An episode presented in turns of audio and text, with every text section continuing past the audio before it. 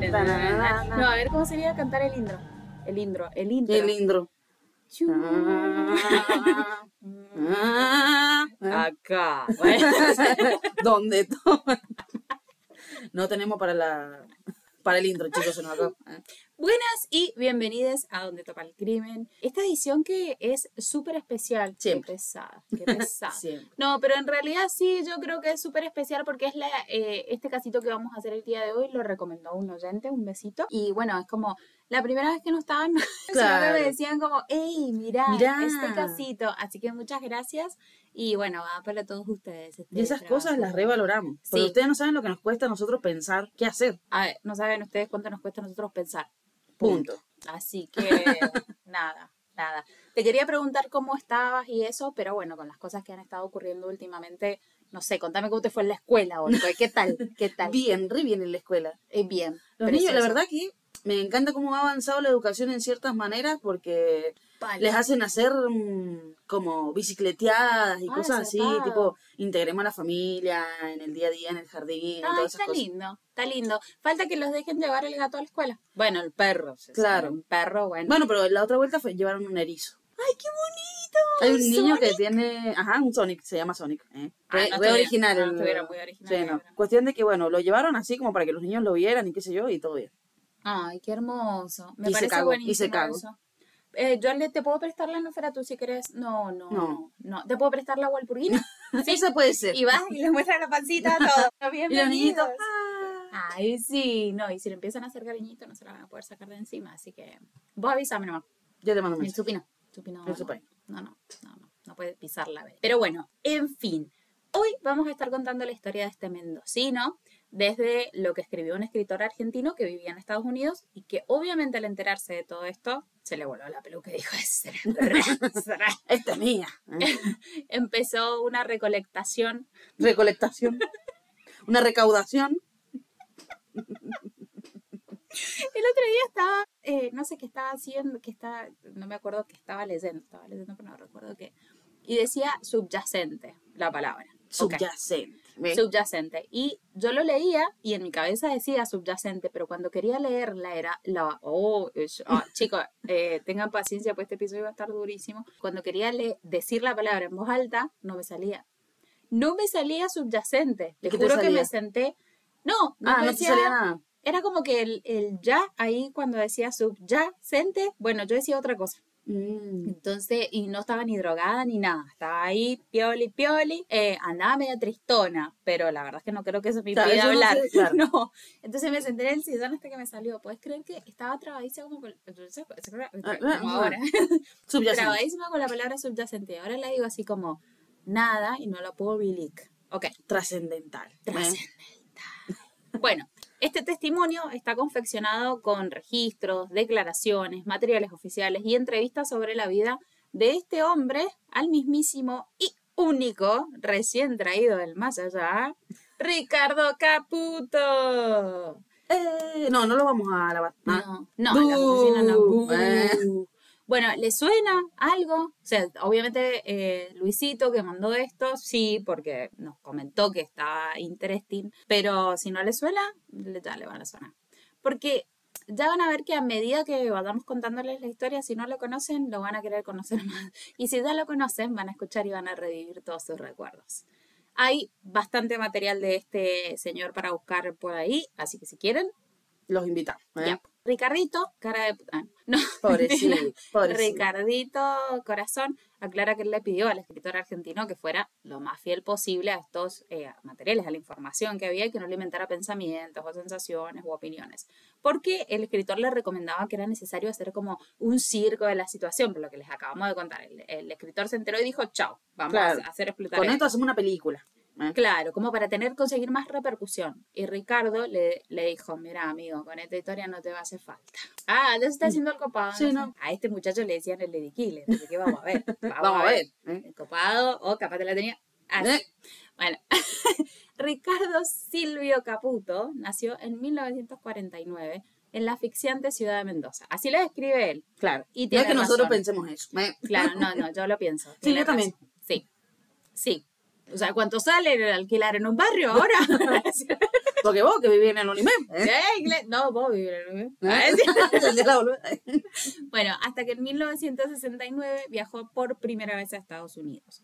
Estuvo un año allá, trabajando en restaurantes de Manhattan, Manhattan, y después volvió a Argentina porque lo llamaron de la Fuerza Aérea para hacer el servicio militar, que recordemos era obligatorio y ahora no lo es todavía.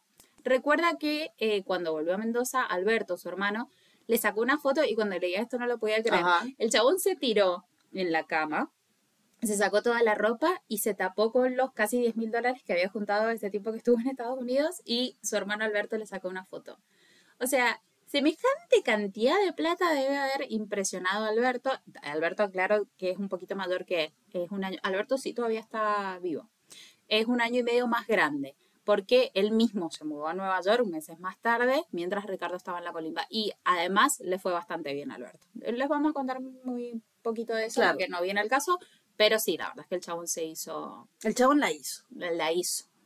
El, el book de El que nos Madonna- cae bien es Alberto. Sí. Ricardo no nos cae bien. No, Ricardo no. Bueno, Alberto dice que a Ricardo solo le interesaban dos cosas y citó comer y culear. Como cualquiera. Chicos, nosotros para proteger la- el trabajo de investigación eh, hay cosas que las vamos a citar. Y este Claro. señor dijo comer y culear, así que yo se los leo así. Le interesaba comer y culear.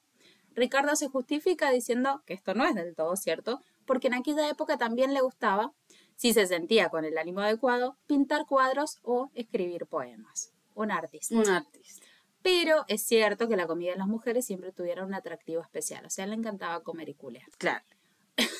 De paso, se echaba una pintadita y algo así. Claro, sí, sí, como una comidita, una culeadita y una pintadita. una pe- Pero sí estaba de ánimo, De y, ánimo. El, y el, ¿cómo decía? Y el clima acompañaba Claro. pintadita, si no solamente se limitaba a las otras dos acciones. Bueno, cuando vuelve a Nueva York, porque él termina la colimba, tiene suerte de que no lo matan ahí adentro, y vuelve a Nueva York a fines del 70 y a principios del 71, trabajaba de día en el Hotel Plaza. Esto queda frente al Central Park eh, y de noche en el Barbizon. Barbizon. Barbizon. Bueno, que era un hotel solo para mujeres. bueno, no, pero escuchá. Viste que estaban las escuelas para mujeres, bueno, también hay hoteles para mujeres. Claro, pero escuchá quién vivió en ese hotel solo para mujeres. Grace Kelly, Liza Minnelli, John Didion y muchas otras. La creme de la creme. Claro. Sí, imagínate que estamos hablando de un mendocino que se codió con Liza Minnelli, con Grace Que le Kelly. limpiaba ¿ah? Grace Kelly, qué el pasillo por donde pasaba. Ya, eh, sí, está bien, está bien. Bueno, Alberto lo veía de vez en cuando, pero no mucho. Él estaba más metido en el mundo de los hippies y los artistas, todo el día fumando marihuana. Por eso nos cae bien colombiana. con su novia colombiana.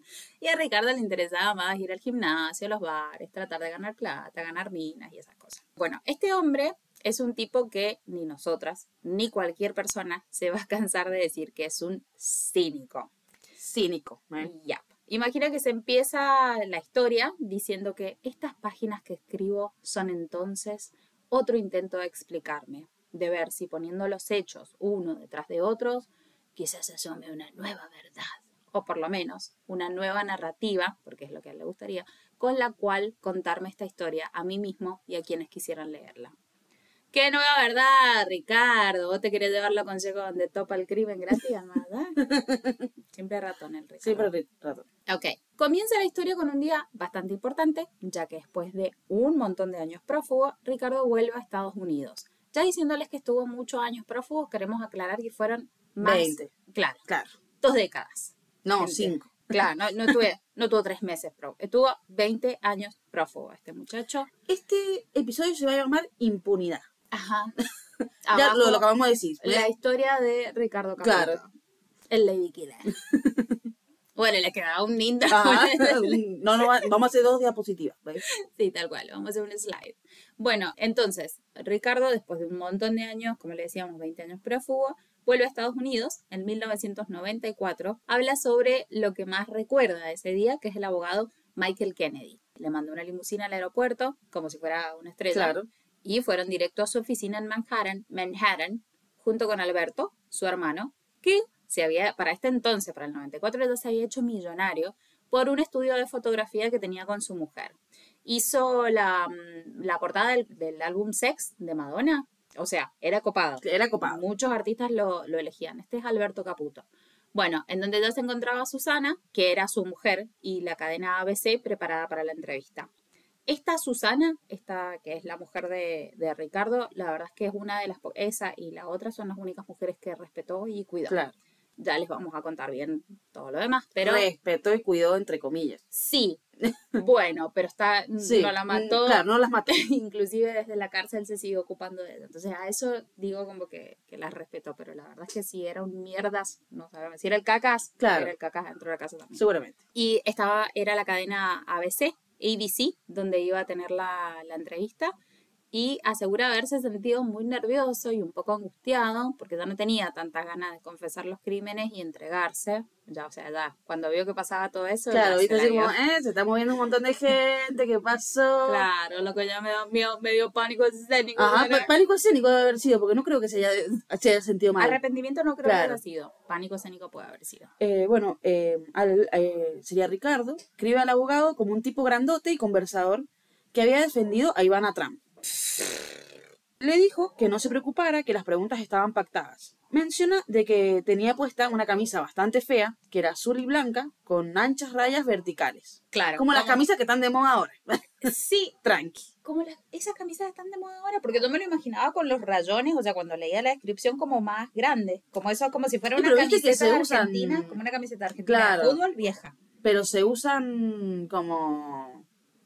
Con las rayas más finitas, con las rayas más gruesas, con las rayas... Como que está de moda así. eh. Ah, ok. Eso. Es que la moda, viste, es cíclica, siempre Ajá, vuelve. vuelve, siempre vuelve. La cuestión es que, bueno, se le notaba en la cara el viaje de Mendoza y la humillación de tener que revelar en, público su pasado espantoso. Al comenzar la entrevista, se encendieron las luces y comenzó a responder las preguntas que le realizaban en inglés. Publicaron un fragmento del diálogo en el diario Clarín de Buenos Aires. Yo voy a hacer como que soy el abogado y la Chessy va a ser el asesino. Ah, la mierda. Para. Estoy listo. ¿Mató usted a Natalie Brown? Sí, señor. ¿Mató a Judith Becker? Sí, señor. ¿Mató a Barbara Taylor? Yes, sir. ¿Mató a Laura Gómez? Sí, señor. ¿Por qué las mató? Creo que fue por mi niñez. ¿Recuerda el día que mató a Natalie Brown? Sí, me acuerdo que fue un sábado. Agarré un cuchillo, pero no sabía lo que iba a pasar. La veía gritar y la veía borrosamente. Veía líneas blancas, rojas y azules, y muchos puntos. Había puntos por todos lados. ¿Consciente de que la estaba acuchillando? No, sabía que estaba haciendo algo malo, pero no sabía qué estaba haciendo. ¿Sabe por qué mató a Judith Becker? No, estaba mentalmente enfermo. Hay mucha gente que piensa que usted es un asesino frío. No, señor, ¿por qué habría de matarla? ¿Para qué? No tendría sentido, solo estando loco podría haber hecho esto. ¿Cuál era su nombre cuando estaba con Laura Gómez? Ricardo Martínez, me decían Richard. ¿Sabía que ella estaba embarazada? No. ¿Embarazada? ¿Estaba embarazada? No. Bueno, se cierra el día. Avisado. Bueno, usted ya bien. Usted ya bien. ¿Lo Al- hice bien? ¿Lo hice bien? Súper bien. Ay, Bien felicitada, gracias. bien felicitada. Bueno, dale. Al terminar con las preguntas, asegura haber oído los pasos apurados de un grupo de policías acercándose por la escalera. Y efectivamente los uniformados ingresaron a la sala de reuniones. Lo levantaron, esposaron y se lo llevaron a la cárcel del condado de Nassau. No sé cómo se pronuncia. Nassau. Nassau. No, Bien. debe ser como Nassau. Nassau. No, yo creo que esa palabra no es origen Nassau, ¿ah? anglosajona. Sí, Me no. parece que es francesa. Sí, es francesa. No sé. Eh, No sé. bueno, cerca de Nueva York, donde lo estaban investigando por el, el asesinato de Natalie. Aquellos fueron los últimos minutos de su vida que pasó en libertad. Por eso afirma haberse acordado de tantos detalles. Mm, Fue el día en el que, después de 20 años fugitivo, les dijimos. esto lo dice él, viviendo vidas más o menos normales, con nombres falsos pero con familias verdaderas. Ah, la Porque lo que importa son los lazos. Claro. Vos viste. Exacto, exacto. Decidió entregarse. Sí. También fue el día en el que los diarios de Nueva York empezaron a llamarlo The Lady Killer, por haber seducido y asesinado a cuatro mujeres, y en el que, en Argentina, Clarín empezó a agrupar las notas con el cintillo. El argentino que no podía dejar de matar.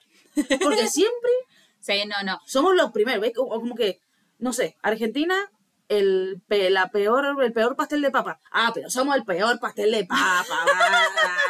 eh, así. O sea, hasta para ser el peor, tenemos que ser el mejor. Tenemos que ser el mejor. El Porque no mejor podía peor. parar de matar, porque era un copado porque mataba. No sé. Ay, Dios mío, a mí copado me parecen otras cosas, pero bueno, dale, Richard. Bueno, él decía, esto me mata por la impunidad que es la que piensa que tiene. Sí.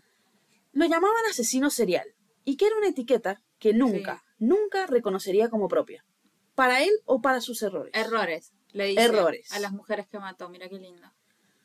Él afirma nunca haber querido matar. Es más, decidió entregarse porque no podía soportar las pesadillas, las alucinaciones y las voces que, lo- que le hablaban. La culpa.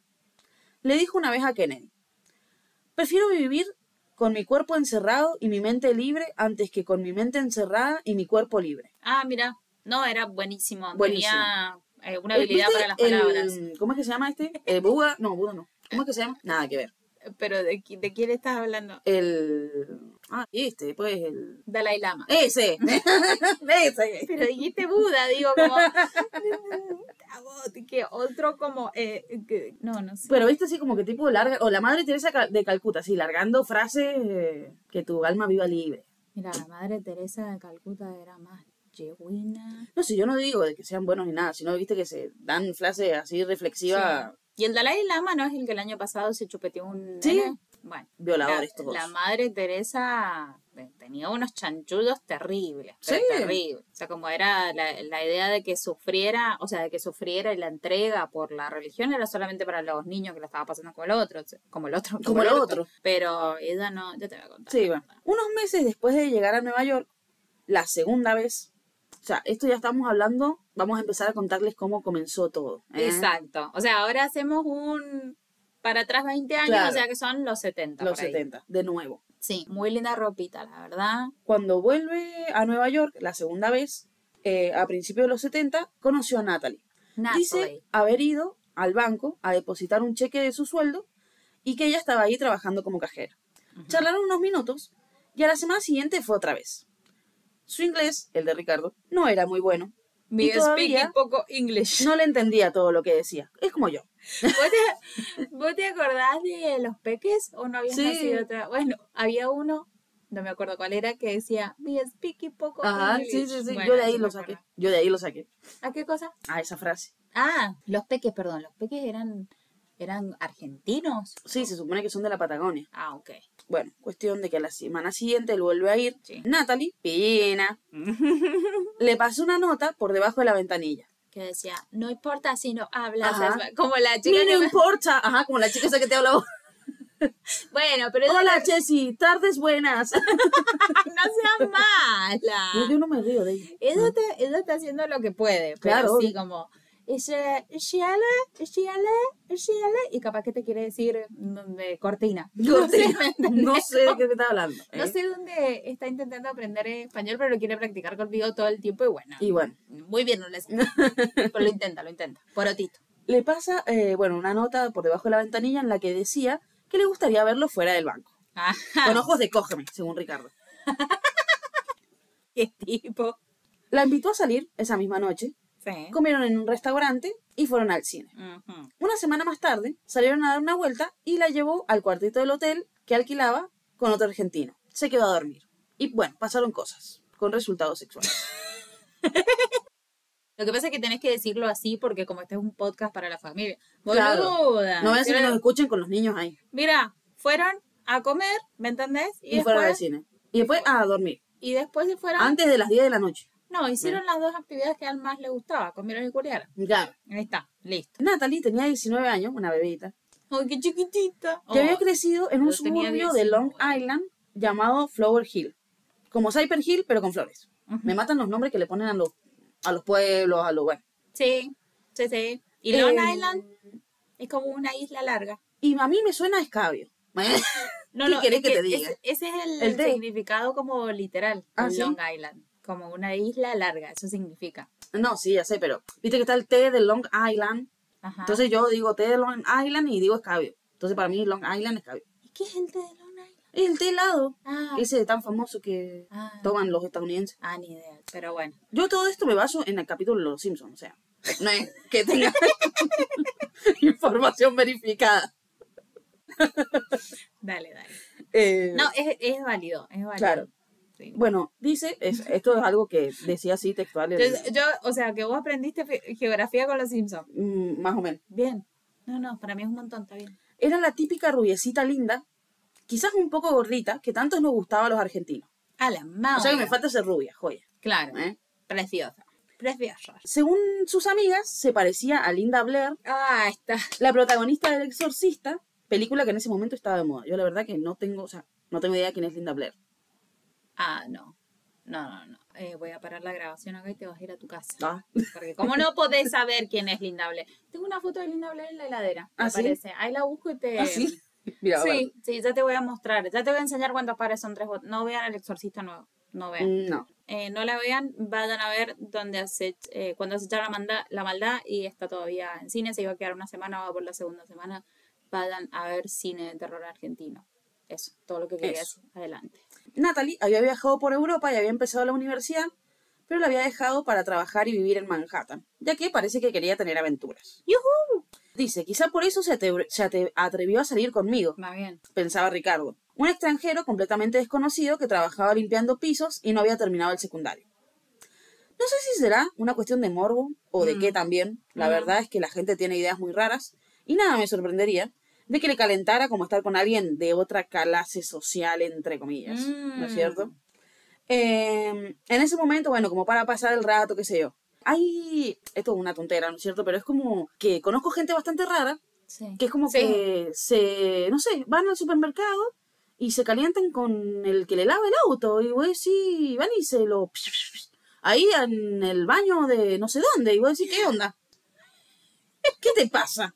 ¿Estás loca vos? ¿Eh? Vos me estás diciendo que es una historia real. Es una historia real. Ah, la mierda. No, pero es que ¿sabes por qué me preocupa eso? Porque es como una personificación, es como el que llevamos una porno a la vida real, ¿me Claro, man. Porque eso, eso es, y por eso hay tanta gente Falta la mina, viste, con los, la cabeza, sí. con los lentes así, ¿Emanuel? claro, con cara de, no sé. Bueno, no, no sé, pero la verdad es que yo no conozco a nadie. Eso es la primera persona que me está contando una anécdota que así que le pasó a alguien, porque por lo general yo digo como esas historias pasan en el porno nada más. No, no, no. La gente las traslada a la vida real. Wow. Y que y el, el lavador de auto dijo, sí, dale, vamos. Y sí, dale, vamos.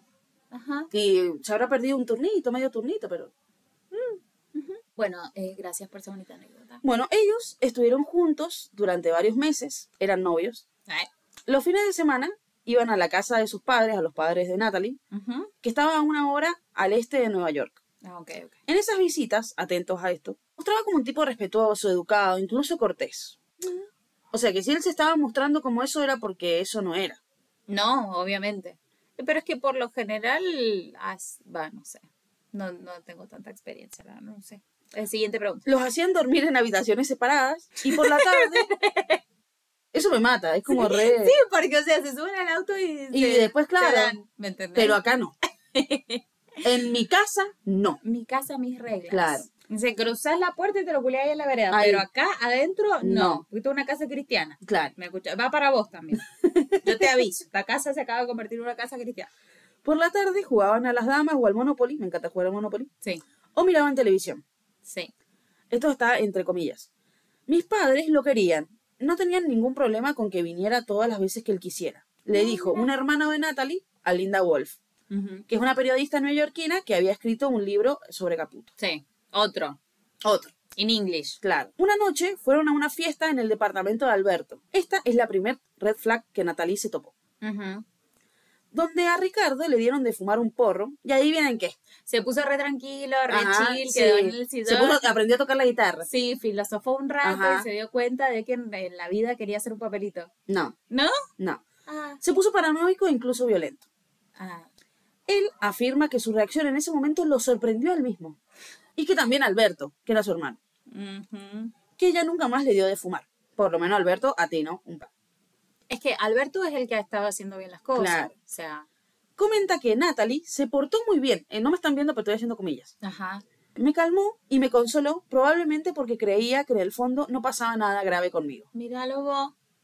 Bueno, es que igual si hiciera poner la primera reacción que él tenía con ella, se llevaban varios meses de novios, dijo, bueno, sí, Claro, se le está pegó mal, mal, el porro, claro. le dio una y listo, ya se le va a pasar y está todo bien. Bonita, nada. Pobrecita. En el verano siguiente, es decir, unos meses después de eso, viajaron juntos a Miami, Los Ángeles, Los Ángeles y San Francisco. Qué bonito. Casi como si fuera una luna de miel. Va. En realidad, y desgraciadamente, fue como una luna de miel, de esas en la que la gente se da cuenta de que le dio de comer a 100 personas al pedo, porque la cosa no iba mucho más allá. Por lo menos se ahorraron el catering Claro. de tener que pagarle ¿viste? a toda esa gente un montón de plata. No, sí, es verdad. No, sí, parece que casarse está... cari- Igual, eh, para mí casarse nunca fue una opción. Nunca fue una opción. Pero, pero no, no, menos en esta economía. ¿In this economy? No, no. No, encima, yo, viste lo que me pregunto, así como antes, no sé, estaban un año de novios y se casaban. Ajá. Y mi cara así como de, ¿Y cuándo se van a conocer? claro, Eh, ¿y cuándo sí. se van a conocer? ¿Eh? No, porque capaz se ¿Mientras tienen los niños? O... El problema es que yo creo que antes lo que pasaba era que se casaban tan rápido porque no la ponían antes de casarse. También, eso es parte importante. Bueno, puede tirarte esa verdad. Ahí te digo que los problemas empezaron después del viaje. O sea, con Obviamente. Natalie y Richard. Cuando le pidió a Natalie que se casara, o sea, le dijo como, Cásate conmigo. cásate conmigo, ahora es así, ya no era Ya, ni luna de miel ni nada, era casémonos porque su visa de trabajo estaba a punto de expirar, porque él siempre primero. Y eh, si quería seguir estando en los Estados Unidos tenía que casarse, porque, Porque no había da- otra, opción- otra Claro. opción. iba a dar la, la ciudadanía. Ella, que después del viaje se había vuelto a vivir con los padres, se fue hasta la oficina de correos, que todavía manejaba los temas de inmigración, que era donde a él le habían dado años antes el número de segura- seguro social, Social Security, y anotó a Ricardo como miembro del hogar de sus padres. Dijo que estaban comprometidos y eso a Caputo le dijo, bueno, listo, chinclín. Ajá. Porque es como que puede empezar los trámites de immigration si ya tiene fecha o te dice Yo no igual no pensé que capaz, claro, ella dijo que estaban comprometidos. La verdad que en ese momento, o sea, después me puse a pensar en eso y digo, capaz lo notó como que vivía ahí, pero como tipo, es un empleado que tengo en blanco. ¿Me entendés? Una cosa así. Porque como él dice, para mí eso me pareció suficiente. Y lo Es que pasa como- es que él en realidad no tenía mucha intención de casarse con ella, sino que decía, habilitame los papeles Sí. y si vos estás como eh, fiancé ahí registrado, no te jode, no te puede sacar el ICE, no, o sea, estás Claro, ahí, sí, estás ahí. como un changüí. Creo que sí te ponen un deadline, como para que digas, bueno, no sé, me voy a casar el 30 de septiembre. Después supongo que habrán extensiones o cosas así, pero no es que podés estar, no sé, Sí, comprometido. tres años comprometidos. Claro, infinitamente. Bueno, llegó el 30 de julio de 1971, esto fue un día viernes. Caputo salió del trabajo y tomó el tren a la casa de los Brown en Flower Hill. Parece que él ignoraba completamente la situación y que para él no había nada raro en el aire, pero hay gente que dice que Natalie estaba hasta las bolas, quería cortar la relación porque se había cansado el chabón, obviamente, si era un inestable. La verdad que a mí esta, esta parte es como que me mata. Porque. Y me molesta. Porque han pasado 50 años y sigo escuchando personas desentendidas de que son unos enfermos cagadores de relaciones. Claro. ¿Me entendés? Como, no sé por qué me cortó. Porque sos insoportable, hermano. ¿Quién te va a querer así? ¿Cómo se va a divorciar de mí si soy el mejor del mundo? Claro. Una vez. No, eso es lo peor, ¿viste? Cuando decís, ni medio, un poquito Lo que de pasa es que autoobservación. a veces, no sé, primero que nada relacionarse es muy difícil, pero vos estás pensando que una persona está pensando va para un lado y resulta que no, no va para ese lado, va para el otro lado y es como que este chabón va a decir, bueno, sí, en realidad para mí estaba todo bien, era todo, pero porque es un Claro. se está negando a sí mismo que la chabona ya no se lo fumaba ni. Pero bueno, te voy a citar lo que dice Ricardo con respecto a lo que pasó con, con Natalie y por qué era que habían llegado a ese punto donde la gente decía que ya lo quería dejar. Aparentemente, yo era un tipo inestable, celoso y demandante. Aparentemente. Lo, lo continúa diciendo, yo no sentí nada de eso. Obvio que no, papi, si vos estabas en un cumple. Bueno, ese viernes durmieron como siempre, cada uno en su camita, y pasaron el sábado con la familia. A la noche, cuando se quedaron solos, subieron al cuarto de la infancia de Natalie. Resulta que Ricardo quería ir a hacer una de sus dos actividades Claro. favoritas. Quería hacer el amor. Eso me. Quería hacer el amor. Qué expresión horrible. Sí, no. Pero bueno, ella le dijo, eh, no, la cuevita está cerrada hoy. No, no, no. No, bueno, eh, eso lo dice Natalie. Natalie no se daba cuenta de que yo no estaba bien y que no tenía que presionarme con el tema del casamiento. O sea que el chabón estaba en cualquiera. Él pensaba que no le quería entregar porque se habían comprometido y ya le había dado Claro. las gracias.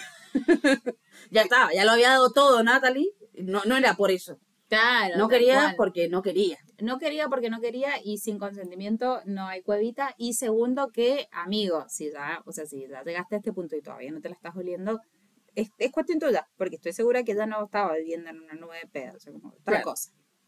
Bueno, Ahí habla sobre de que mantiene como en, en pasado, o sea, a él lo han entrevistado un montón de personas Sí. para saber sobre su historia y toda la cuestión, y es como que se le ha pasado mintiendo, porque como ya no había mentido un montón antes, seguía mintiendo el chabón. Entonces a algunos les daba una versión, a otros les daba otra versión, eso también no entonces como que nunca, o sea, esta sería la verdadera. Que el flaco tiene como distintas versiones de, Claro. de lo que pasó y después tenés a los forenses diciendo algo. Y hay varias veces que él termina por citar a los forenses porque realmente él ya dio tantas versiones y tantas declaraciones que un poco se pierden sus Claro, ya no sabe ni lo que hizo, ni lo que Claro. es verdad, nada. Algo que decía mucho Alberto de su hermano también era que era terrible mentiroso. como Claro. que el loco siempre quería llamar la atención, entonces, bueno, nada, terminaba haciendo estas cosas.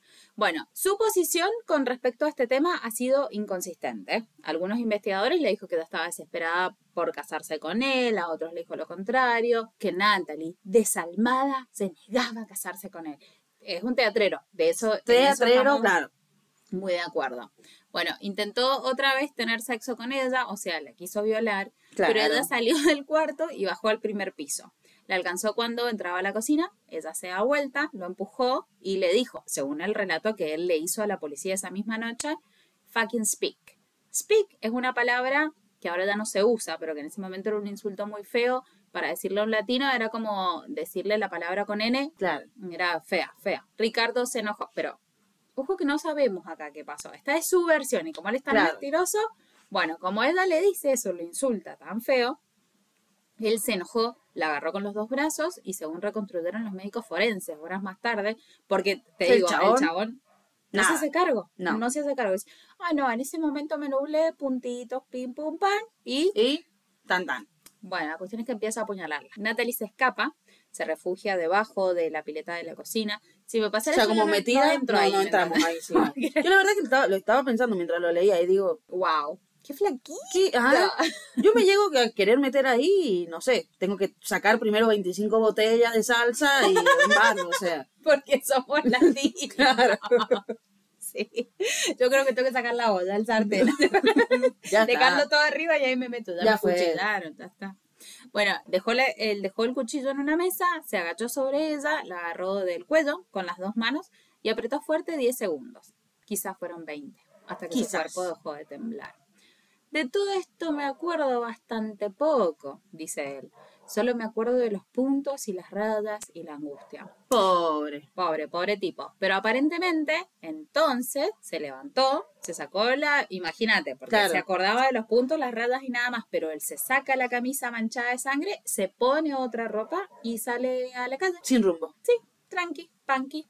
Al poco tiempo llega a una estación de servicio en donde tira la camisa manchada de sangre a un tacho de basura y se dirige a un teléfono público. Marcó el 911, 911, pidió por la policía. I just killed my girlfriend. Acabo de matar a mi novia, le dice, en inglés. No sé por qué le dice la voz gruesa, hace rato era como más Ah, más tranqui. tranqui. Ok, claramente tiene muchas personalidades, así que puede hablar distinto. Eh, en la cárcel, porque sí fue a la cárcel después de haber matado a su novia, Ujú. Los policías le pegaron y lo castigaron, y los castigaron. A pesar de ya haber confesado su crimen. Qué mal. Qué malos los policías. No, igual sí, no lo tienen que tratar así. No, no lo mierdas, tienen que pero tratar así. Que no se haga el, el- se hace el víctima. Sí, bueno, es que ese es el tema, ¿me entendés? Es el víctima. Y también es como que es sabido, o sea, los violadores en la cárcel los violan. A los que mataron niños, los violan. O sea, ¿qué, va- qué iban a hacer en la cárcel? Mataste a tu novia, hermano, o sea, no te van a dar besitos. Los policías también se burlaban de su acento porque seguía sin dominar el inglés. Y lo trataban como la mierda porque era latino. Eso sí no está bien. Estamos a favor del castigo por matar mujeres, pero no por racismo. Ujú. Antes del juicio, el fiscal eh, del condado de Nassau le hizo examinar por unos psiquiatras. En ese momento, Ricardo asegura que conocía bien los beneficios de ser declarado loco. Entonces empezó a sobreactuar sus problemas. Decía y aseguraba fervientemente que tenía conversaciones con Natalie y con su padre, quien había muerto hacía más de 10 años. Se convenció a él mismo y a los psiquiatras que lo diagnosticaron una grave enfermedad mental, probablemente esquizofrenia. Ujú. Te digo que para mí no hace falta convencer mucho. Eh, o sea, bueno, acá estamos en un temón porque las personas, hay un montón de personas mal diagnosticadas y también, bueno, la época, toda esa cuestión. Sí. Eh, pero bueno, el chabón, capaz, No era esquizofrenia, pero sí, bien, bien no estaba. Sí, no, eso está clarísimo. Bien no estaba, si ya va- vamos a partir de matar, no estaba bien. Claro. Pero sí puede ser que sí, ha estado fingiendo lo que sea. El juez decidió entonces no mandarlo a un juicio, sino a un tenebroso hospital psiquiátrico en un pueblo llamado Bacon. Beacon. Bacon. Ya. No es bacon de comida. No, eh, de- se escribe distinto el bacon. Claro, es verdad. Es bacon. Ajá. Eh, en Beacon eh, no le pasó nada bien tampoco. Ay, pobre. Pobrecito. Puchi. Comenta que le costaba identificar cuándo estaba fingiendo locura o cuándo estaba realmente perdiendo el control. Esto está como citado. Sí. El, el paciente exhibe tendencias manipuladoras. Escribió sobre él uno de los médicos. Él mismo dice en la, actual, o sea, en la actualidad, en 1994 en realidad, porque ahora está muerto, tantos años más tarde que posiblemente tenía razón. Ajá. Posiblemente. Era un cachito manipulador, un poquito. Claro. Pero no le pasa nada si lo reconoce, ¿eh? Está todo bien. Sí. Puede decir como no, no, pues yo soy manipulador, está todo bien. Está no todo bien. No te vamos a jugar por eso, capaz que te jugamos porque sos un asesino de mierda. Claro. Pero, En el otoño de 1973, después de casi dos años en el hospital, conoce a Judy Becker, una psicóloga de 26 años. ¡Como yo! Bueno, a mí no me hace falta ir al psiquiátrico, pero me los encuentro ahí nomasito, ¿viste? Eh, yo creo que estaba empeñada. Yo sabía que venía por eso. sí, amigo, vos la verdad que tenés... eh, después te cuento. Sí. Tengo, tengo una teoría. Tengo una teoría. Tengo una teoría de que tenés miel en el poto, pero después te lo explico. Ah, eso puede ser. Eso puede ser. Bueno, ellos charlaron, habían entrevista, bueno, y toda la cuestión. Eh, y Ricardo afirma haberse dado cuenta enseguida de que le gustaba. Mm. De que le pareció un tipo más inteligente, más galante y más recuperable, entre comillas, que los vecinos de su Se pabellón. lo quería comer. Claro. Porque vos cuando te querés comer a alguien ese ser lo te parece comes. maravilloso Sí. y está todo bien y después te lo comiste y no, Y no. nah. Bueno, como él se portaba bien, y no sé, le gustaba, súper ética la mina, la verdad que yo no sé cómo habrá sido en el momento, pero hay algo que se llama historia clínica. ¿eh? La, la historia clínica es como la historia del chabón o dentro de la, escl- de la historia clínica te dicen, señor, usted no se puede comer a su paciente. No, la historia, eso sería el código de ética. El código de ética. Hay un código de ética El código de ética te dice que no, te puedes comer a tu paciente. Claro, bueno, entonces nunca va a ser mi psicóloga. yo, Bueno, la cuestión es que esto no existe desde ayer y que ahí deben haber salido los motivos por los cuales estaba en ese lugar. sí. Así que bueno, Judy empieza a realizar y a movilizar recomendaciones para que Richie, como le decía ella, pudiera estar en un lugar un poco más amigable, menos disciplinario, que le dieran un poco más de comodidades y oportunidades de salida. Porque se lo quería recifrar. ¿eh? Sí, Bueno, cuestión.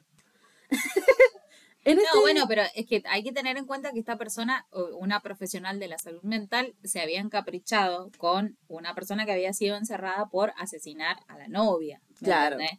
Entonces, como que, Judy tampoco estaba muy bien. no, no, Pipi. Eh, Pipi, ¿qué pasó, Judy? Este lugar quedaba en Wards Island, que es una isla que está entre Manhattan y Queens. En Wards, donde podían caminar libremente y podían pedir autorización para poder salir a la ciudad y qué sé yo, toda la cuestión, él fue un paciente modelo. Es decir, que no hace nada sin nada a cambio. Exacto, O sea, sí. Sí, sí, sí. en su tiempo libre, dentro del lugar pintaba retratos de sus compañeros y después se los vendía. Y como no se podía poner peor la cosa, aún hay más. Ah, Una tarde, Judy lo llevó a Manhattan a comer y a ver una película de cowboys. Era tipo niñera pervertida, la niñera que todos quieren, ¿viste vos? Otro ¡Qué día horror! lo llevó a su departamento en Yorkens, Yonkers, Ajá, Junkers. un, eh, que es un suburbio gris al norte de Nueva York. Eh, ya lo sacó de la isla y todo, vos viste ahí. Sí. Fue para arriba. Judy también lo estimulaba, no solamente de la manera en la que lo están imaginando, sino que para que escribiera poesía, poemas, qué sé yo. Le escribió entonces un poema que estaba en inglés, y esto me da risa y pena. Pero dice que, bueno, que recordándolos a los poemas, que eran prácticamente una, una advertencia, Ajá. y uno de ellos dice, O sea, no, no escribía poemas, escribía Advertencias. red flags claro, directamente. De- Esto vos- puede ser igual cualquier poema que Voz de encuentren en una página medio pelo que, no sé, habla de amor propio y es lo mismo. Dice, por favor, no esperes que sea siempre bueno, y amable y cariñoso, Ah, no. porque habrá momentos en los que seré frío Entonces, e irresponsable y difícil de entender. Por favor, nunca pienses en otro, cuando te estoy besando. Por favor, no me pelees, ni me hagas quedar mal frente a otras personas. Perdón, pero esto era un poema. Parece. ¿En serio? Muy buena interpretación, amiga. La verdad es que na- nada. O sea, como yo me separaba de lo que estaba diciendo, escuchaba solamente tu voz y decía, no, la verdad. No, sí, la verdad estaba medio No, compungido. Boludo, ¿qué, ¿qué es lo que le pasa? Viste que por ahí decís como, ay, no entiendo. ¿qué le- A este te dan ganas de decir, ¿qué es lo que ¿Qué le, te pasa? ¿Qué te pasa? eh? Jesus Christ. Bueno, la cuestión es que durante casi medio año, hasta la primavera de 1974, se vieron con frecuencia. Judy, Richard, Sí, nos salimos, vamos al hospital, vamos a la Claro. islita, venimos a Yonkers. Lo lleva a Connecticut para conocer su familia. Te- chicas, tranqui. O sea, no pasa No, nada. No, no hace falta presentarlo. Claro, claro. Bueno, lo presenta como un colega del hospital, ni siquiera se hizo cargo. Bueno, Claro, encima de eso. Mira, mi amigo, mi Mm. amigue. Ok. Él es mi compañero. Claro, tal cual. Porque además sería súper normal y ético cogerte un paciente de un, de un psiquiátrico encima. Entonces sí, sí, tenía que Claro, presentarlo o sea- como compañero. Claro, es que la mina ni siquiera era como, no sé, Claro. ante la familia ir Claro, a decir, me estoy culiando un paciente. Y pero es que no se podía hacer cargo. No Sí, se no. podía hacer cargo, quedaba como el, como los jutes. Bueno, la cuestión es que eh, Ricardo agarró una copa de vino, o lo que sea que tomaran, se subió al tren de los engaños y las mentiras, y le dijo que su familia en Argentina era rich, súper rica, y que le habían enviado a Estados Unidos a estudiar. Ajá. Bueno, poco después. A estudiar las embargo, mesas de los hoteles de Manhattan. eh, no solamente estudiar esas mesas, sino que también estudiar los cuchillos y qué tan profundo tenía que clavárselo a Natalie para después ahorcarla y después irse. Exacto. También, también todo eso había hecho. Bueno, después, no, pa- no había pasado mucho tiempo cuando Judy ya decide fletarlo.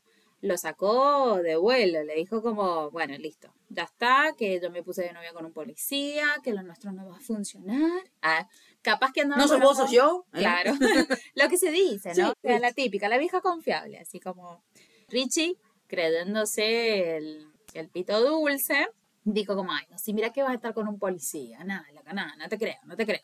Una noche él se escapa del hospital porque recordemos que a todo esto él seguía siendo un paciente psiquiátrico, pues esto pasó dentro de los últimos, o sea, de los dos años de condena que él tenía ahí, toda esta relación con, con Claro. Judy. Bueno, se escapa del hospital, le cae de sorpresa en su casa, Tranqui. Bien, le- tranqui. le, cae de sorpresa a la casa. A la casa. O sea, ¿viste como la serie esta de You? Bueno, estaba la chabona ahí cenando y el chabón mirando a través de la ventana un arbusto, así como, Claro, tal ¿qué cual. están haciendo? Igual me mata porque en You es como que el chabón está vestido igual, que se viste siempre, se pone una, Una gorra. gorrita y ese Invisible. es el, el modo stalker. Es la capa de invisibilidad de. Harry Potter. Es la gorra de invisi- invisibilidad. ¿Qué palabra era difícil elegiste, amiga? Me salía subyacente y me mandaste invisibilidad. Pero sí, o sea, como yo, yo no entiendo qué cuentas sacan siempre que dicen como, o que te muestran en la tele que alguien se disfrazó para seguir. Si yo te voy a seguir, primero, me voy a vestir de viejita. Claro. porque le repego. No, no, pero me voy a vestir de viejita. No me voy a poner una gorra arriba de la ropa que uso todos los días porque Y no me voy a poner ropa que, claro, identificable eso. Claro, tal cual. Seguimos No, tirando bueno. tips. Pero me, me he visto, me he visto de viejita onda con la peluca esa blanca que tengo, o sea, como, y tranqui, camino despacito, yo me meto en personaje, no pasa nada. De última, si salís corriendo... Se compraba un bastón.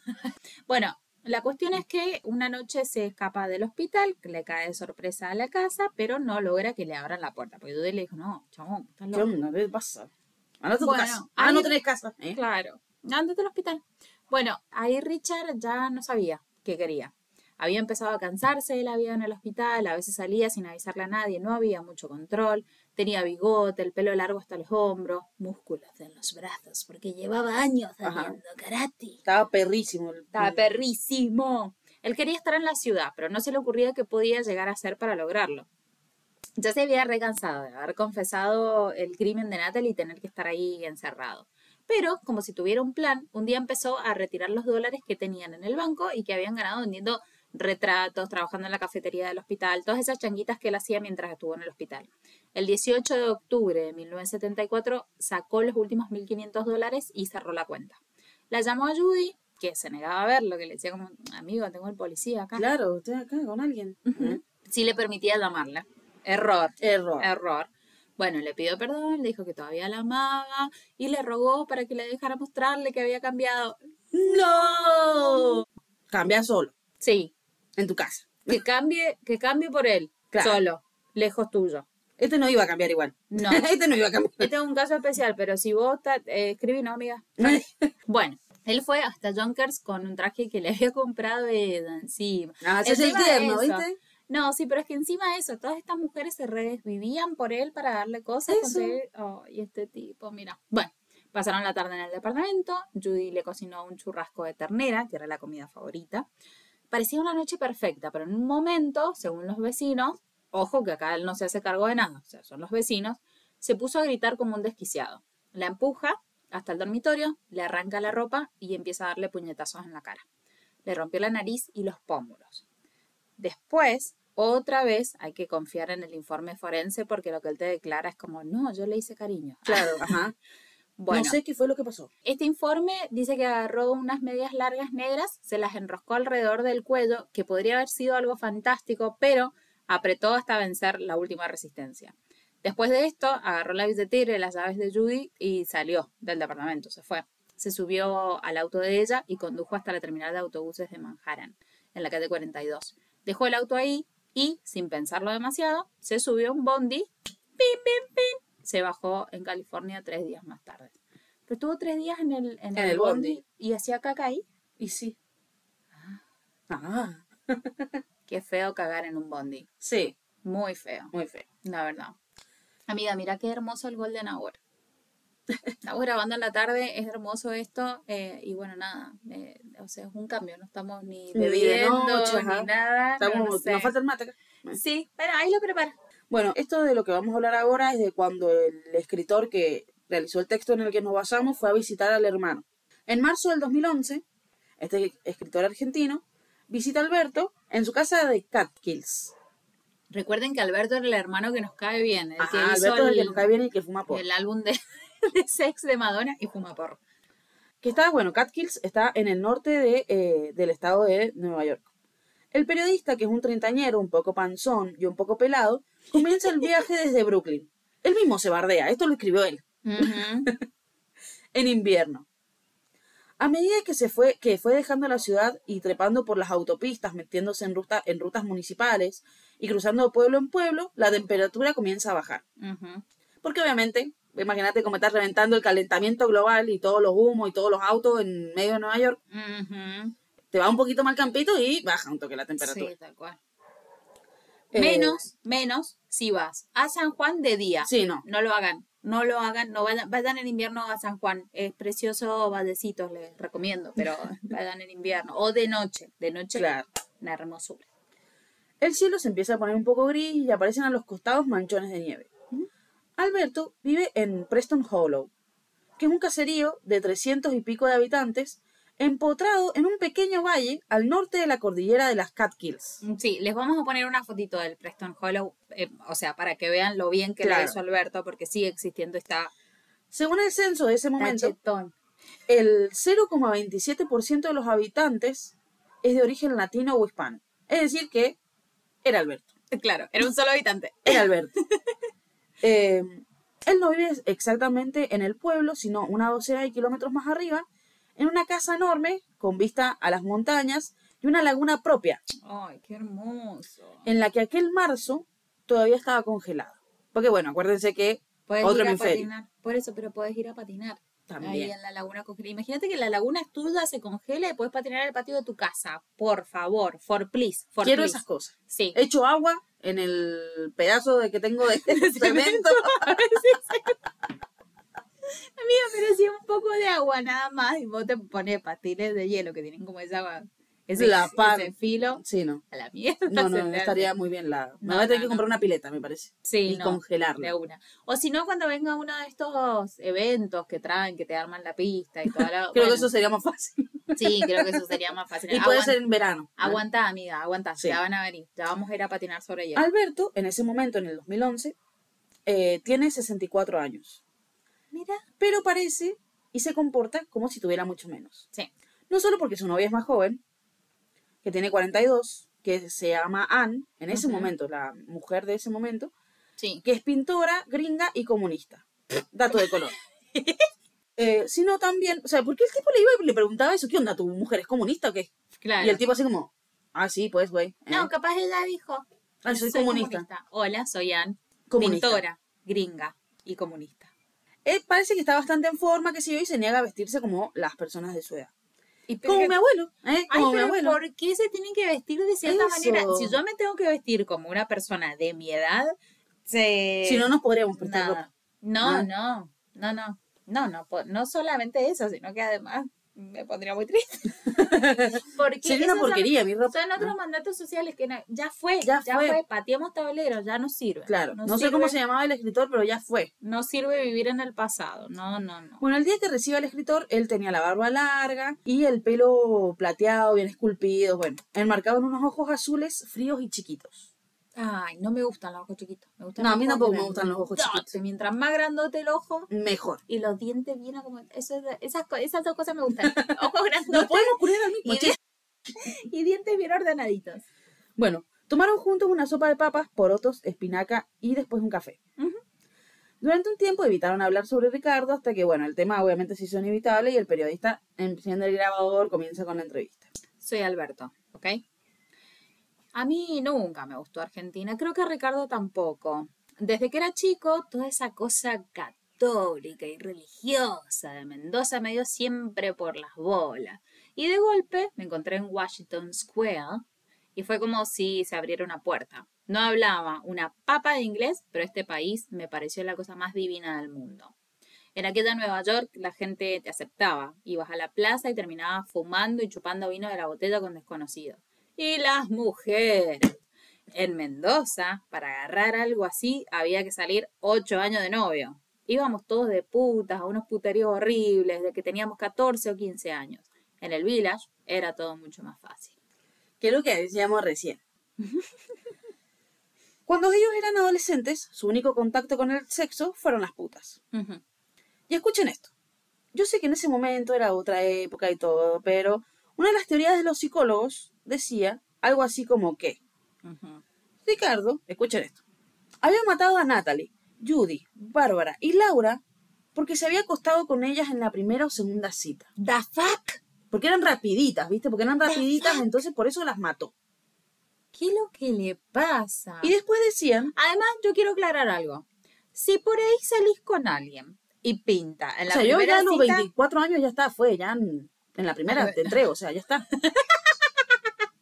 ¿Qué tanto te vas a hacer la difícil? yo no sé si tanto, pero escúchame esta. Bueno, pero yo. si vos ¿eh? ves que eh, te gustó y decís como, y si capaz no lo vuelvo a ver, hay que aprovechar. Claro, Es ahora o nunca. De, yo tengo esa teoría también de que hay mucha gente que piensa así, que dice como, no hay que perder oportunidades, seguro pero no siempre cuidándose. funciona. ¿no? Claro, seguro no funciona, pero eh, te- tengo que probar. Bueno, cuestión que después decía que se había quedado varios años con Felicia, que era su primer mujer, y con la que sería Susana. O sea, con Felicia porque ella la- lo había hecho esperar semanas antes de acostarse con ella. Y que Susana, que fue su última mujer, con la que vivió más de 10 años, y a quien, según ella misma dice, nunca le puso una mano encima, tampoco le permitió tener sexo con ella hasta que estuvieron comprometidos. Qué casualidad que estas chicas eran medio latinoamericanas. Igual, ¿sabes qué? Me hace acordar a eso que decían mucho, bueno, la gente que estaba a favor de las dos vidas y Sí. más comida que nunca, porque esa gente que está a favor de las dos vidas simplemente quiere decidir sobre tu cuerpo y después si nace el niñito no le calienta, porque no que no vayas a cobrar un plan porque para cuidar a ese niñito que ha Exacto. nacido. No, no, no. Pero que en ese momento decían como que a las feministas o a las de pañuelo verde, porque estaba esa discusión, eh, las querían para culiar y nada más, y a las de pañuelo azul se Ah, casaban. sí, de una. ¿Te acordás? Es como más o menos esto Más que o menos algo así. diciendo. Y es como, y sí, Y sí. y claro que ¿Quién yes, va a querer a tu hijo para que engendre conmigo? criártelo. O Si sea, vos pensás así, no me hagas un pibe. Por Claro. favor, por favor. Bueno, no importa, me hizo acordar a, a- Sí. como que era parte de ese pensamiento. esto es lo que decían los psicólogos. Dice, mató a las putas porque no las respetaba y le hacían acordar a las putas de Mendoza, que no le gustaban. Y se enamoró de las virginales porque le recordaban a las chicas de la sociedad mendocina que nunca pudo tener. Sácate esa. fuck? No sé con qué vas a revivir Freud de la tumba y va a venir a defenderme esto porque paparruchada.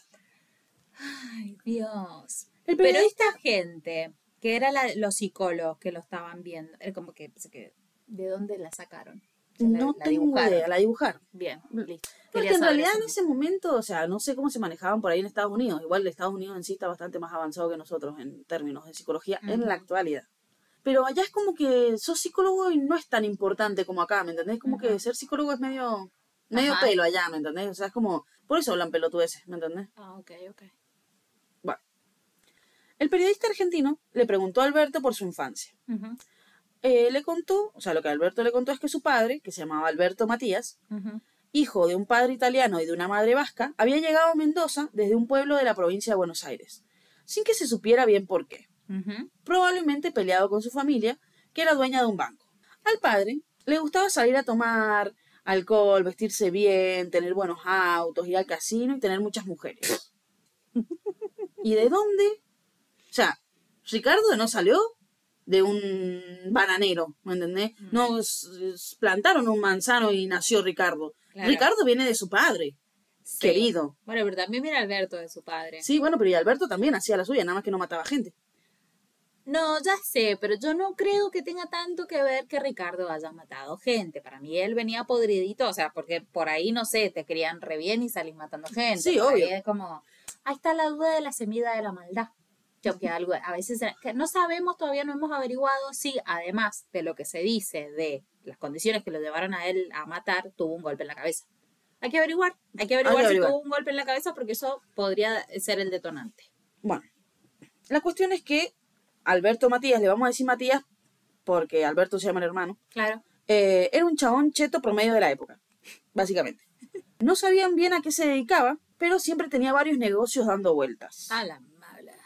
Y esto, viste que hay, yo no, mi abuelo es humorista, pero la verdad que no soy buena para contar chistes. Hay un chiste Sí. que habla sobre un mecánico que es tranza. Y como que se encuentran dos conocidos y le dice así como que, no sé, ¿qué hiciste? O sea, como que le venías a comprar un G, no sé qué, y el otro le dice algo así como, no, le vengo a traer el auto. O sea, como que no sabían que el tipo era mecánico y tranza, ¿me entendés? Como si fuera, nosotros caemos al mismo lugar Mm. y yo voy y lo visito para comprarle droga y vos vas y le dejas un vestido para que te lo arregle, ¿me entendés? Ah, mira qué Entonces como que yo nunca supe que era costurera y vos nunca supiste que era trans. Sí, a mí no, la, la gente multifacética me encanta.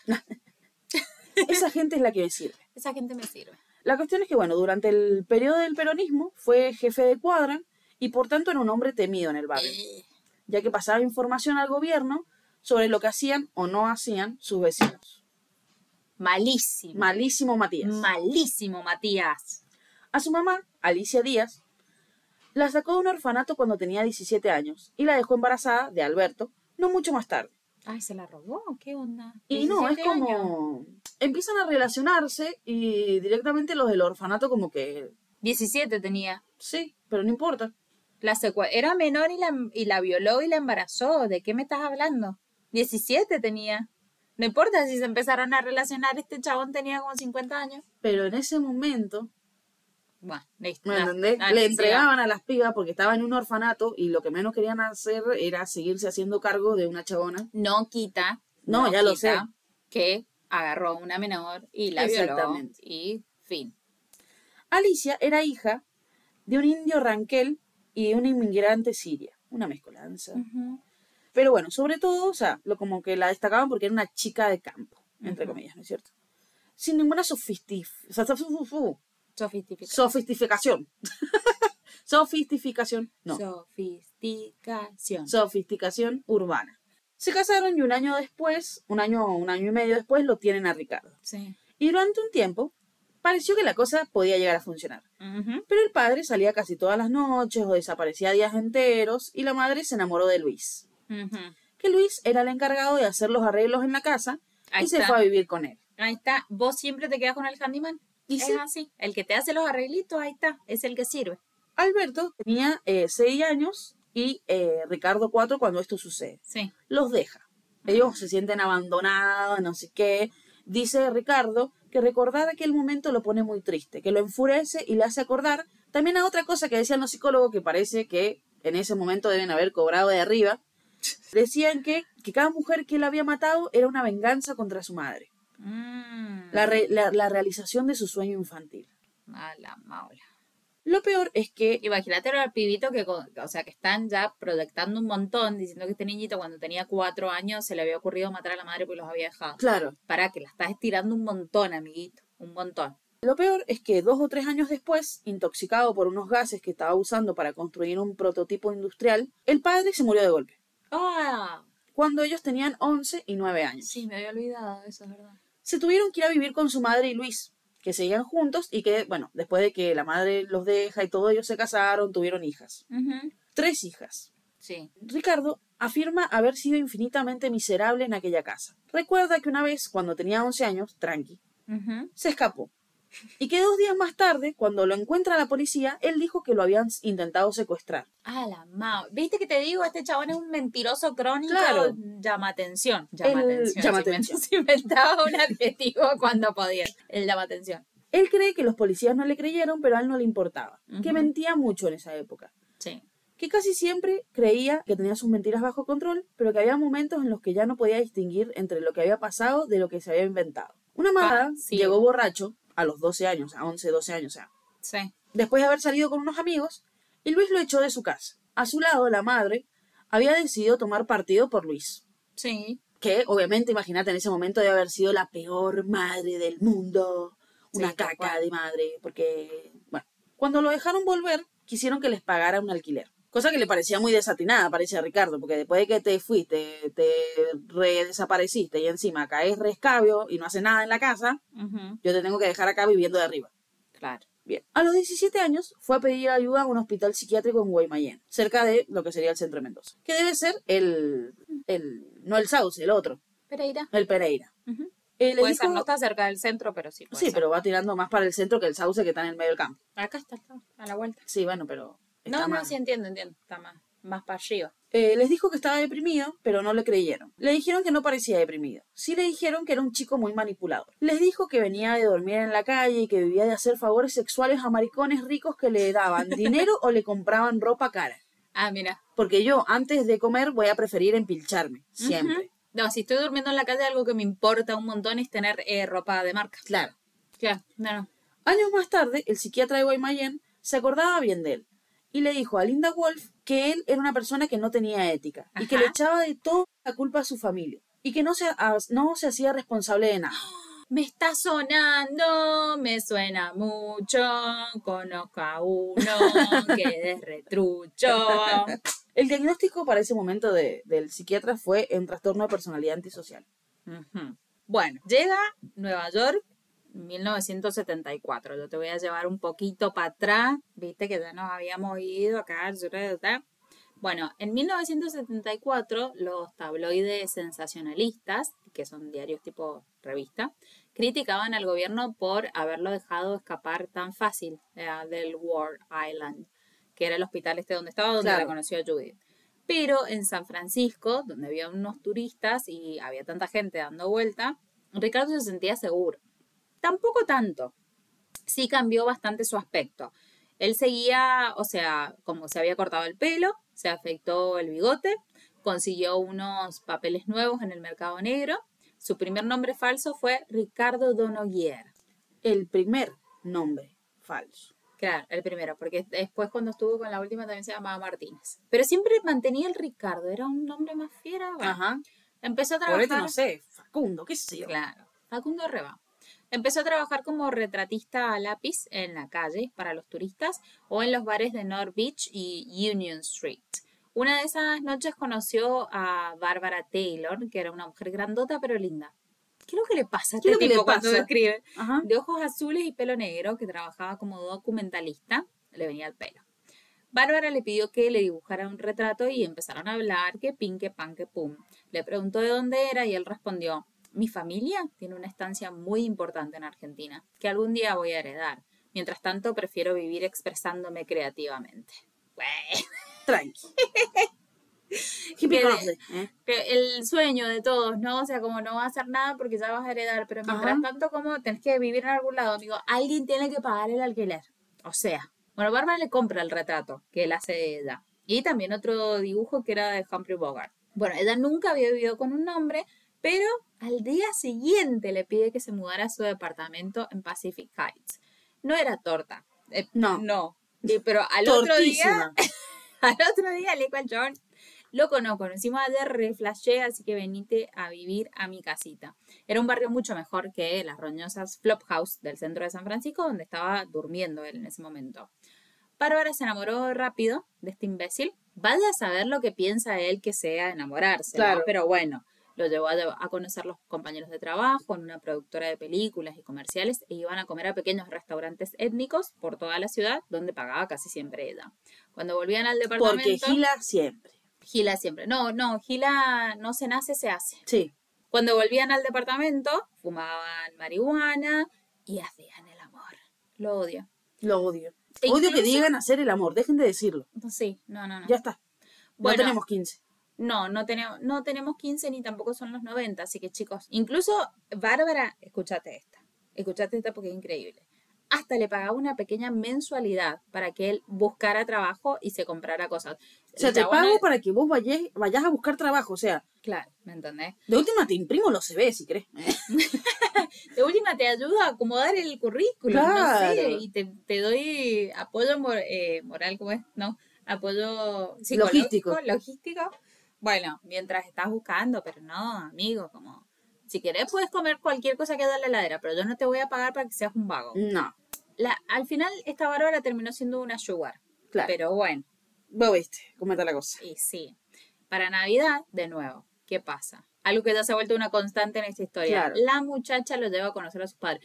Yo, este tipo, la verdad es que no, no, o sea, toda Tiene más suegros que tenemos. No sé. No, sí, pero es que encima siempre le toca a la gente que quiere llevarlo a conocer a sus padres y termina cayendo bien a tal punto de que no sospechan que el loco es un psicópata, ¿me entendés?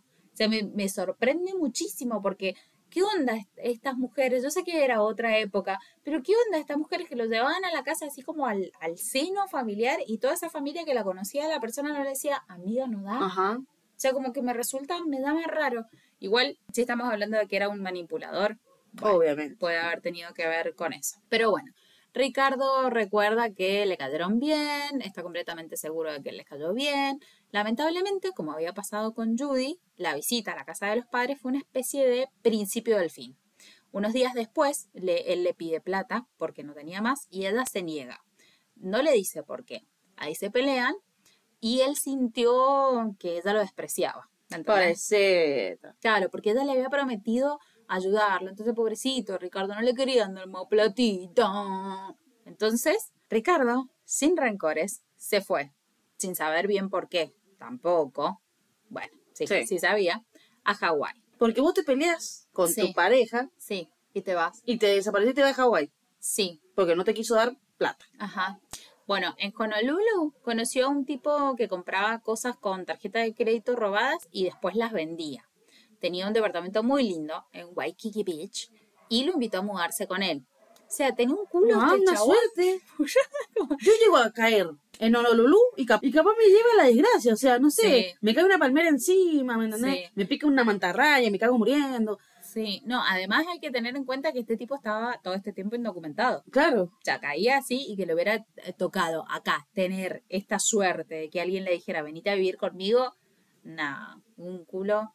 Bueno, la cuestión es que termina consiguiendo trabajo como mesero, un restaurante que era bastante popular, trabajaba solo al mediodía y después salía a caminar por la playa. En esa época, Ricardo estaba bastante musculoso, usaba un traje de baño diminuto, como los que estaban de moda. De hobby le gustaba encarar turistas gringas y ofrecer sacarlas a pasear por la noche. Algunas aceptaban.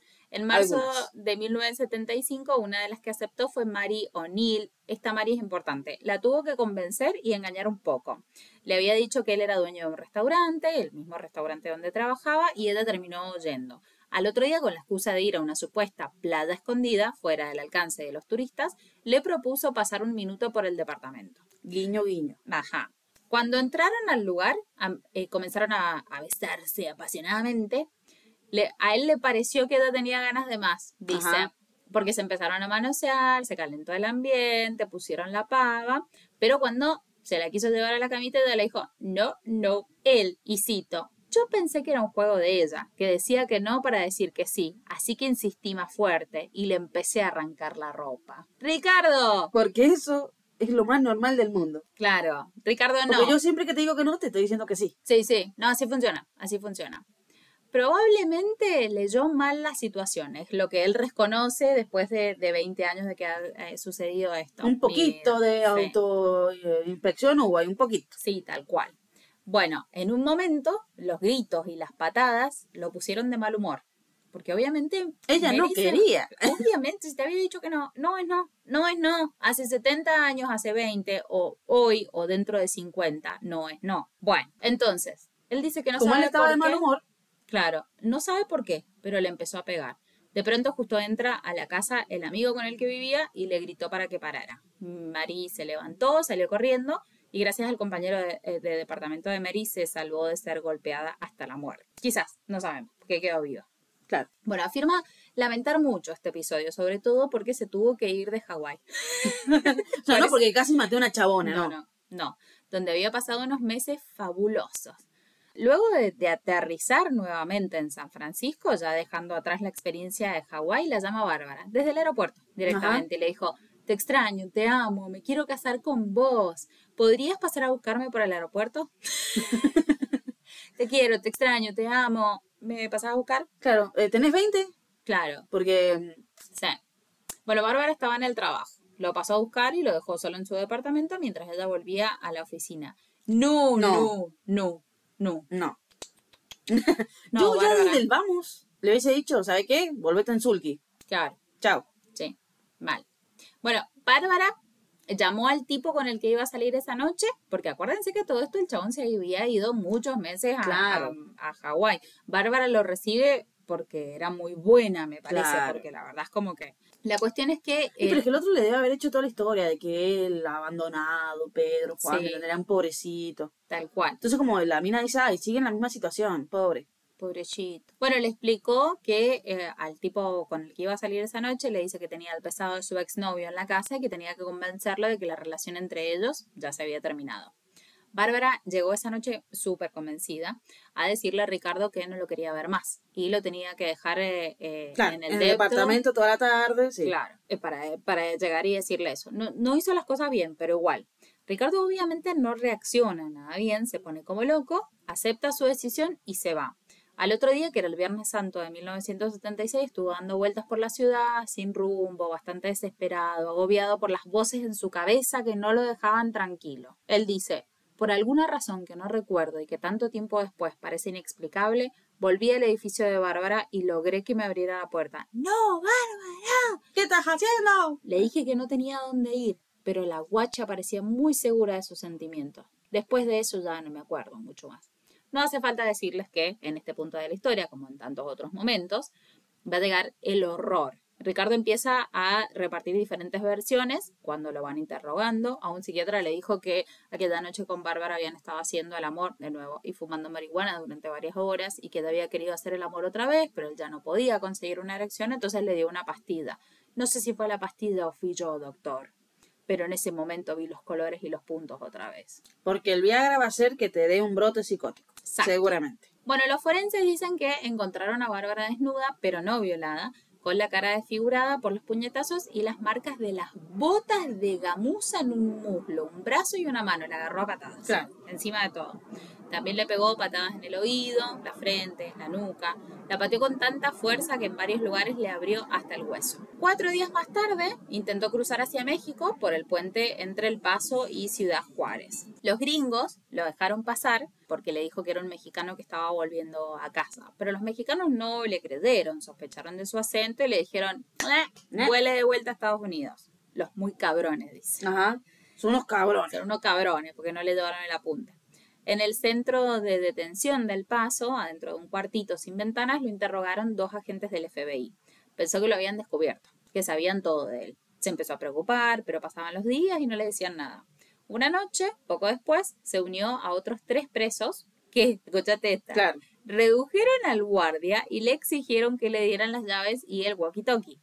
Como se negaban, le hizo un tajo de 7 centímetros en el cuello con una daga de esas que habían fabricado en la Sí. cárcel. Salieron al patio con el guardia como rehén y le exigieron a los otros guardias que abrieran los portones eléctricos.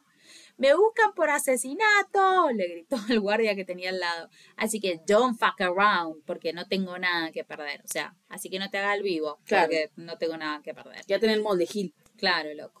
Bueno, Ricardo estaba realmente dispuesto a jugárselo todo. Les abrieron, robaron un auto y cruzaron la frontera en medio de la noche. Estaban a punto de cantar victoria y libertad, pero no pudieron, porque los estaba esperando la policía mexicana. Tan, Lo- tan. Eh. Los otros tres fueron detenidos, pero Caputo pudo escapar. En una jugarreta del destino, el chabón se escapa y eh, salta encima de un tren que justo en ese momento salía para el Distrito Federal. La verdad que esto parece una película. Sí. ¿eh? Sí. En ese tren se puso reflexiva la cosa, ¿viste? Porque un poquito de autoinspección de lo que le pasaba. Sí. Él se da cuenta de lo cansado que estaba de estar escapando. Nunca en paz, todo el tiempo perseguido por la policía y las voces que le gruñían en su cabeza. Lo único que quería era quedarse quieto, con la esperanza de una vida normal, de que una vida normal callara o le, le aliviara lo de las voces. Cuando llega a la Ciudad de México, intenta tener una vida normal. Conoció a María López, una chica de veintipico de años, no muy linda ni muy interesante, esto lo está diciendo él, Ay, sí, qué imbécil. Esos comentarios que hacen no los soporto. pero que se enamoró rápido de él. Como todas, yo creo, eh, que en eso él como que él no elegía mucho a sus víctimas o con quién estar, sino como que le venía bien lo que viniera, No, para y más mí, si lo mantenía. No, para mí no pasa por ese lado. Para mí pasa por el lado de que el chabón se quedaba con la gente que le daba bola. Porque Por así- eso. O sea, no es como, Bueno, pero está contando la historia como le conviene a él de decir, me fui acá, conocí a alguien y ese alguien me dio bola. Pero capaz que llegó ahí, conoció a otras tres personas más que no le dieron bola y no te las. Por eso te digo, ¿me entendés? Es como más fácil decir, ah, yo soy regalante y re, estoy riquísimo porque yo a donde voy las minas me dan bola. Y mira las minas que me han dado bola. O sea, como, ¿me entendés? Cuando María pregunta cómo se llamaba, él le contesta, Richard Cooper. Le dijo que era gringo y ella le pregunta, ¿y tus padres? Dice él, mi padre murió. Y ella le dice, ¿y tu madre? Con mi madre y mis hermanas no tengo mucha relación porque son prostitutas. Le respondió. Eso es lo que María dice en, en interrogatorios que han sido posteriormente publicados por la prensa mexicana. A ver, digamos que era como una verdad ter- tergiversada por él, porque era como su papá sí se había muerto y a su mamá la odiaba y tenía tres hijas mujeres, entonces Claro. fue como, ellas son, Son- esas son mi familia, son todas prostitutas. Un día le propuso matrimonio. Qué raro. Unas ganas de casarse tenía. Sí, boludo. Ya que bueno, después de tanto alboroto y tantas fugas, pensó que casarse le haría bien. María dudó, pero Caputo fue a conocer a sus padres, unos padres católicos fervientes, y ellos, como pasa siempre con los padres, lo adoraron. Su primer trabajo fue en un estudio de karate, dando clases. Se compró una moto y alquiló un departamento muy lindo en Coyoacán. Un par de meses después, desapareció por unos días. Ujú. Se había ido de viaje a un pueblo perdido a conseguir un certificado de nacimiento falso. Y cuando volvió, le dijo a María que su nombre real no era el que le había dicho, sino que era Ricardo Martínez Díaz. Porque es re normal que tu novio venga de un día al otro y te diga, ah, no me llamo así. Obviamente María le preguntó que por qué le había mentido, y él respondió, porque hice algunas cosas feas en mi vida, y me gustaría olvidarlas, según lo que María le dijo a los detectives. Sí. Como el karate no daba mucho dinero, empezó a trabajar como vendedor de libros para Time Life. Venía cada tarde al departamento y le cocinaba y le limpiaba. La tenía de Isaura encima, pobre María. Estaban a punto de casarse, pero Ricardito empezó a tener sus famosos cambios de humor. Y un día, probablemente enojado por alguna cosa, le pegó a María. Por alguna cosa, o sea, ni siquiera se acuerda de... No, no tiene ni razones este tipo. No le importa nada. Le imploró y le imploró que lo perdonara. Y María lo hizo. Lo perdonó. Pero dice él, pero ya estaba jodido. Como diciendo, o sea, con esto eh, me parece que hace referencia a lo, de, a lo que decía antes con el comienzo del fin y con la gran posi- posibilidad eh, en su mente, ¿no es cierto?, de que descubrieran quién era él Sí. verdaderamente. Eh, un día María le preguntó si él estaba con otras mujeres. Y él le dijo, yo puedo estar con quien yo quiera. Pará. porque puedo tener a la mujer que quisiera. ¡Ay, ridículo! Y entonces María, hija de padres súper religiosos, alabadores de la monogamia, agarró sus cosas y se fue. O sea, hermano, ¿a quién? Fíjate a quién le decís las cosas. O sea, media pira. Mi Nunca- sobrina había puesto después del, del domingo, ahora sí puedo decir monogamia o bala. Una gana de matarla me dieron. Dice que nunca más la volvió a ver. Al día de hoy, dice, pienso en aquella cena y no puedo dejar de imaginar que, como Mary O'Neill. María salvó su vida sin darse cuenta. Yep, yep. También decía sobre María, la extrañó poco porque enseguida conoció a Laura, que era una candidata mucho mejor. Acuérdense que esto es algo que El chabón, claro, el chabón creía que merecía algo en la vida, ¿viste? O sea, como que... Sí, exacto. Bueno, Laura era más joven. Laura tenía 23 años. Y por eso era una candidata mejor. Obviamente, siempre más joven, mejorar el modelo. Claro. Obviamente, como el auto, como el auto, o cambiar la pareja como el auto por uno más joven. Había ido a la universidad en, Califon- en California y estaba haciendo un máster en psicología. Loco, ¿por qué toda psicóloga, Toda psicóloga. O sea, yo no lo puedo creer. Capaz que se terminan juntando con este tipo pensando como, lo voy a recuperar, Ajá, lo voy a, lo voy a lo voy a recuperar. arreglar. Bueno, Pues su no. familia, Ah. además, era millonaria. Su padre se llamaba Figuel Gómez Martínez, tenía una de las empresas de camiones más grandes de México. Vivían en Polanco, que hasta el día de hoy en México es una eh, ciudad a todo dar, así como cheta. Claro. Y su casa ocupaba casi una manzana entera.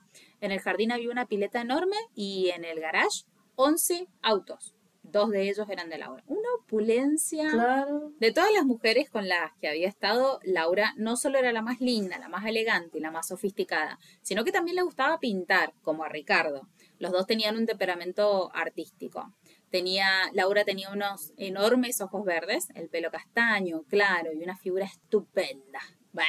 Y había participado como modelo en comerciales para televisión. De hecho, se conocieron cuando Caputo acompañó a unos amigos a un estudio de televisión y ella estaba ahí filmando una publicidad de cerveza. Y es como que él decía, ¿por qué una chica así me iba a dar bola a mí? Un don nadie, un semiclandestino, que no había terminado la, secu- la secundaria y llevaba media vida escapando del gobierno. Pues porque no lo sabían. No. Y porque en el fondo, como él le explica al fiscal en el condado de Nas- Nassau, a pesar de toda su belleza y sofisticación, Laura tenía una autoestima por el piso y sentía que sus padres preferían a su hermana más que a ella. En eso eran como mellizos, dos almas solitarias y heridas, él lo describe así. Bueno, Laura tenía conexiones, era una persona acomodada y gracias a eso le consiguió un trabajo en la subsidiaria mexicana de Atlas, que era una empresa gringa de acero. Un viernes de octubre, por la tarde, Laura les dijo a sus padres que Ricardo eh, la había invitado a una exhibición de karate, de karate esa misma noche. Ellos, a quienes nunca había conocido, por fin, por, Por fin, fin. le dijeron que no había ningún drama. La pasa a buscar a las 8 de la tarde, igual tenía 23 años, Laura Sí. la que va a pedir permiso a los padres. Pero bueno, en lugar de ir a la exhibición, le dijo que tenía que buscar algo en el departamento. Y tampoco se cansaba de violar chabones. Parece, no sé. Dice que eh, tiene que recurrir nuevamente a los informes forenses porque él se olvida, se olvida. O sea, es como que él hace, va, mata y todo y te lo cuenta así con una descripción más o menos recurriendo a los informes forenses porque de verdad él cree que se blanquea. En esta situación dice que según los informes forenses se acuerda que estaban sentados en el sofá del living y ella lo empezó como a presionar por el tema del casamiento, que a Ricardo le agarró una depresión muy grande. Porque la depresión te da de un momento para el otro. Claro, de repente se te activa. Vos Ajá. estás casi... ¡Oh! Depresión. Te cayó la depresión, de repente. Entonces él eh, dice que recuerda las figuras de colores, los puntitos, pero no mucho más. Lo que dice el informe es que en un momento de la noche le sacó el vestido, la arrastró de una habitación a la otra, quemó su cuerpo en varias partes con cigarrillos y le pegó en la cabeza y en la cara con sus puños. Después agarró una barra de, hierro y le pegó en la cabeza por lo menos 10 veces, hundiéndole la frente y astillándole la mandíbula, de manera que sus dientes salieron volando hasta el otro lado de la habitación. Afirma que cuando se dio cuenta de lo que había hecho no lo podía creer y que se arrepintió prácticamente enseguida. Ah, no, porque eso es suficiente. Claro. Si te arrepentís, listo, ya está. Arrepentido, salvado. Bueno, esto que voy a decir a continuación es textual. Ricardo dice, a veces, cuando logro el coraje de pensar en estas cosas, creo que a Laura la maté para ahorrarle el sufrimiento. Ella estaba enamorada de mí, quería casarse conmigo. Pero yo sabía que no me podía casar con ella, porque yo soy un asesino. No se lo podía contar porque nunca me habría entendido. Cuando le dije que no me podía casar con ella aquella noche en mi departamento de Coyoacán, Laura se puso muy triste. Entonces quise terminar con su sufri- sufrimiento. Pobre mi vida, ¿me entendés? Como no le dio el honor Claro. de casarse con él, listo, chao, la mato. Y ella no se va a poder casar con nadie ahora. Ah, claro. Después de matar a Laura, se encontró a sí mismo, como si fuera un sonámbulo, viajando otra vez hacia Estados Unidos. En un diario personal que escribió para un abogado mendocino en 1994, y del que el cual el New York Times publicó un extracto, anotó. No me acuerdo cómo crucé la frontera. Sentí que me había convertido en un fantasma. Estuvo cinco meses en Salt Lake City Salt Lake City. y después fue a Los Ángeles, donde trabajó como mesero en Scadia, un restaurante escandinavo muy famoso en ese momento. Ahí conoció a Felicia, porque no se cansa de conocer gente. No, para nada. Bueno, ahí conoció a Felicia, una cubana con la que se casó en 1979. Ya. Afirma todavía... Por fin se casó. Esta Por es la fin se primera vez casó. que se casa. Afirma todavía haber oído las voces en su cabeza que le pedían que hiciera cosas malas, pero cada vez menos. Fueron un par de años bastante felices, a pesar de las voces. Por lo menos no estaba deprimido. En 1981 nace su primer hijo. Cuando Bien. Felicia volvió a quedar embarazada tres años más tarde, la situación había empeorado. Oh, Su mujer, que trabajaba para el gobierno de Los Ángeles, empezó a hacerle preguntas sobre su pasado. Como cinco años después y ya con dos pibes, o sea, todo muy normal. claro, porque o sea, si ya te vas a poner a tener hijos, no se te ocurre preguntar cosas de antes. ¿no? Exacto. O sea, no, que... El día una sorpresa. Claro, el día que nació su hija, en abril de 1984, le dio un beso en la frente, tomó los ahorros familiares, un hijo de su madre, y desapareció. Las voces me estaban pidiendo sangre, escribió más tarde en ese mismo diario que, que nombramos más. Como que él te quiere hacer pensar que en realidad Claro. se termina yendo para no matarla. Para no ¿me matarlas. O sea, y justifica que se robó toda la plata y todo. Claro. Lo odio. Vuelve a México. Vuelve el perro arrepentido, con el rabo entre las piernas. Logró conseguir un pasaporte mexicano con el nombre de Roberto Domínguez. Ajá. y se muda a Guadalajara, donde dio clases de inglés. Esto debe ser, viste, como los profesores nativos que te ponen en Open English, una cosa así. Eh, en enero de 1985 apareció en su clase Susana, una adolescente hermosa que acababa de ganar un concurso de belleza. Uno de los premios era el curso de inglés en la academia donde él trabajaba. En ese momento, Ricardo, que en ese momento de su vida era Roberto, Ujú. tenía 36 años y ella 17, pero se enamoró enseguida. Ajá, entre comidas también. Pedófilo. Sí. Eso sí, eso sí salió a su papá. Claro. Afortunadamente, ella también se había enamorado de él. Ah, wow. Escuchen esto. Me hizo sentir bien saber que, a pesar de los años y los desastres, mi encanto y mi atractivo seguían intactos. Pucha, pero ¿quién es? Después le vamos a dejar la foto para que vean que no era tanto espamento como él se hace. Se casaron ese mismo año y enseguida se mudaron a Chicago, Ujú. otra vez del otro lado de la frontera. Roberto, Ricardo, Richie de las Nieves, como se les cante decirle, Ujú. Consiguió trabajo como camarero en Harry, Harry Carais. ¿Cómo se dice eso? Ese es Harry. Carais. Bueno, Carais. Carais. Bueno, yo estoy como Ricardito, ustedes vieron. Ok. un popular restaurante del centro de la ciudad. Compraron una casita en Cicero, un suburbio lleno de mexicanos, que hoy tiene el 80% de la población hispana. Llevaban una vida bastante normal. Se hicieron amigos de los vecinos, organizaban asados en los jardincitos, a veces se emborrachaban, bueno, tuvieron hijos, toda la cuestión. Ya. No entre los vecinos, sino entre ellos como matrimonio. Claro, no, no, sí se entendió. Era cualquiera. entre los vecinos, todo acá una familia, bobita. En el trabajo, donde su nombre en ese momento era Franco Porras, Ajá. Sus supervisores lo adoraban. Un diario habló con los jefes que dijeron que había sido uno de los mejores mozos que habían tenido nunca. Esto lo cito porque dice, después, como siempre pasa conmigo, me ocupé de arruinar todo. Bueno, se está dando cuenta de las cosas. Sí. Había comprado a crédito una pila de cosas que no necesitaba y se había llenado de deuda. Como no aguantaba más las cartas de American Express, empezó a cometer errores. Empezó, por ejemplo, a darles mal el cambio a los clientes o les Ouch. inflaba la cuenta. Les llevaba botellas de vinos que no habían pedido para poder abultar la cifra y abultar obviamente su propia propina. Cuando demasiados clientes se avivaron y protestaron, lo despidieron. Tras tres años y medio de trabajar en ese lugar, sabía que era su culpa, pero en su mente, en las cosas que había escrito y en las explicaciones que se había dado a quienes le preguntaron, el responsable de aquellas desgracias era Estados Unidos. Yapa. O sea que ahora pasó de tener toda la culpa de la familia a tenerla a Estados Unidos, un país que no es una persona. Esto sigo citando. Me volví a hartar de este país de mierda, donde tratan mal a los hispanos, donde ser latino es una desgracia y nadie respeta a los inmigrantes, dijo una vez. Sí, no, igual tiene razón, pero él está, está mal. Está mal. Sí. Vendieron la casita en Cicero y se volvieron, con Susana y sus cuatro hijos, a Guadalajara, donde estuvieron razonablemente felices y en paz hasta enero de 1994. Claro, que es donde él dice, me quiero entregar. En todos esos años, de 1974 a 1994, no habló nunca con Alberto ni con su madre. Alberto la policía lo perseguía para que diera información sobre Ricardo.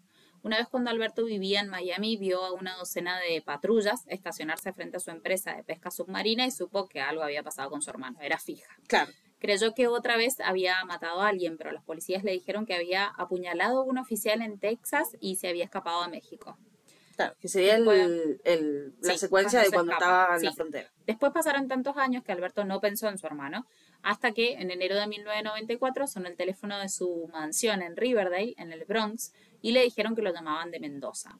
El llamado sorprendió a Alberto en medio de una fiesta, tomando champán y comiendo canapés en su casa con docenas de invitados del mundo, de la moda, la fotografía y todo. Alberto llegó al teléfono y del otro lado, Luis, que era el padrastro de los dos, no sé si se acuerdan, que se había casado con la madre, le dijo, eh, tengo acá un amigo tuyo que quiere hablarte.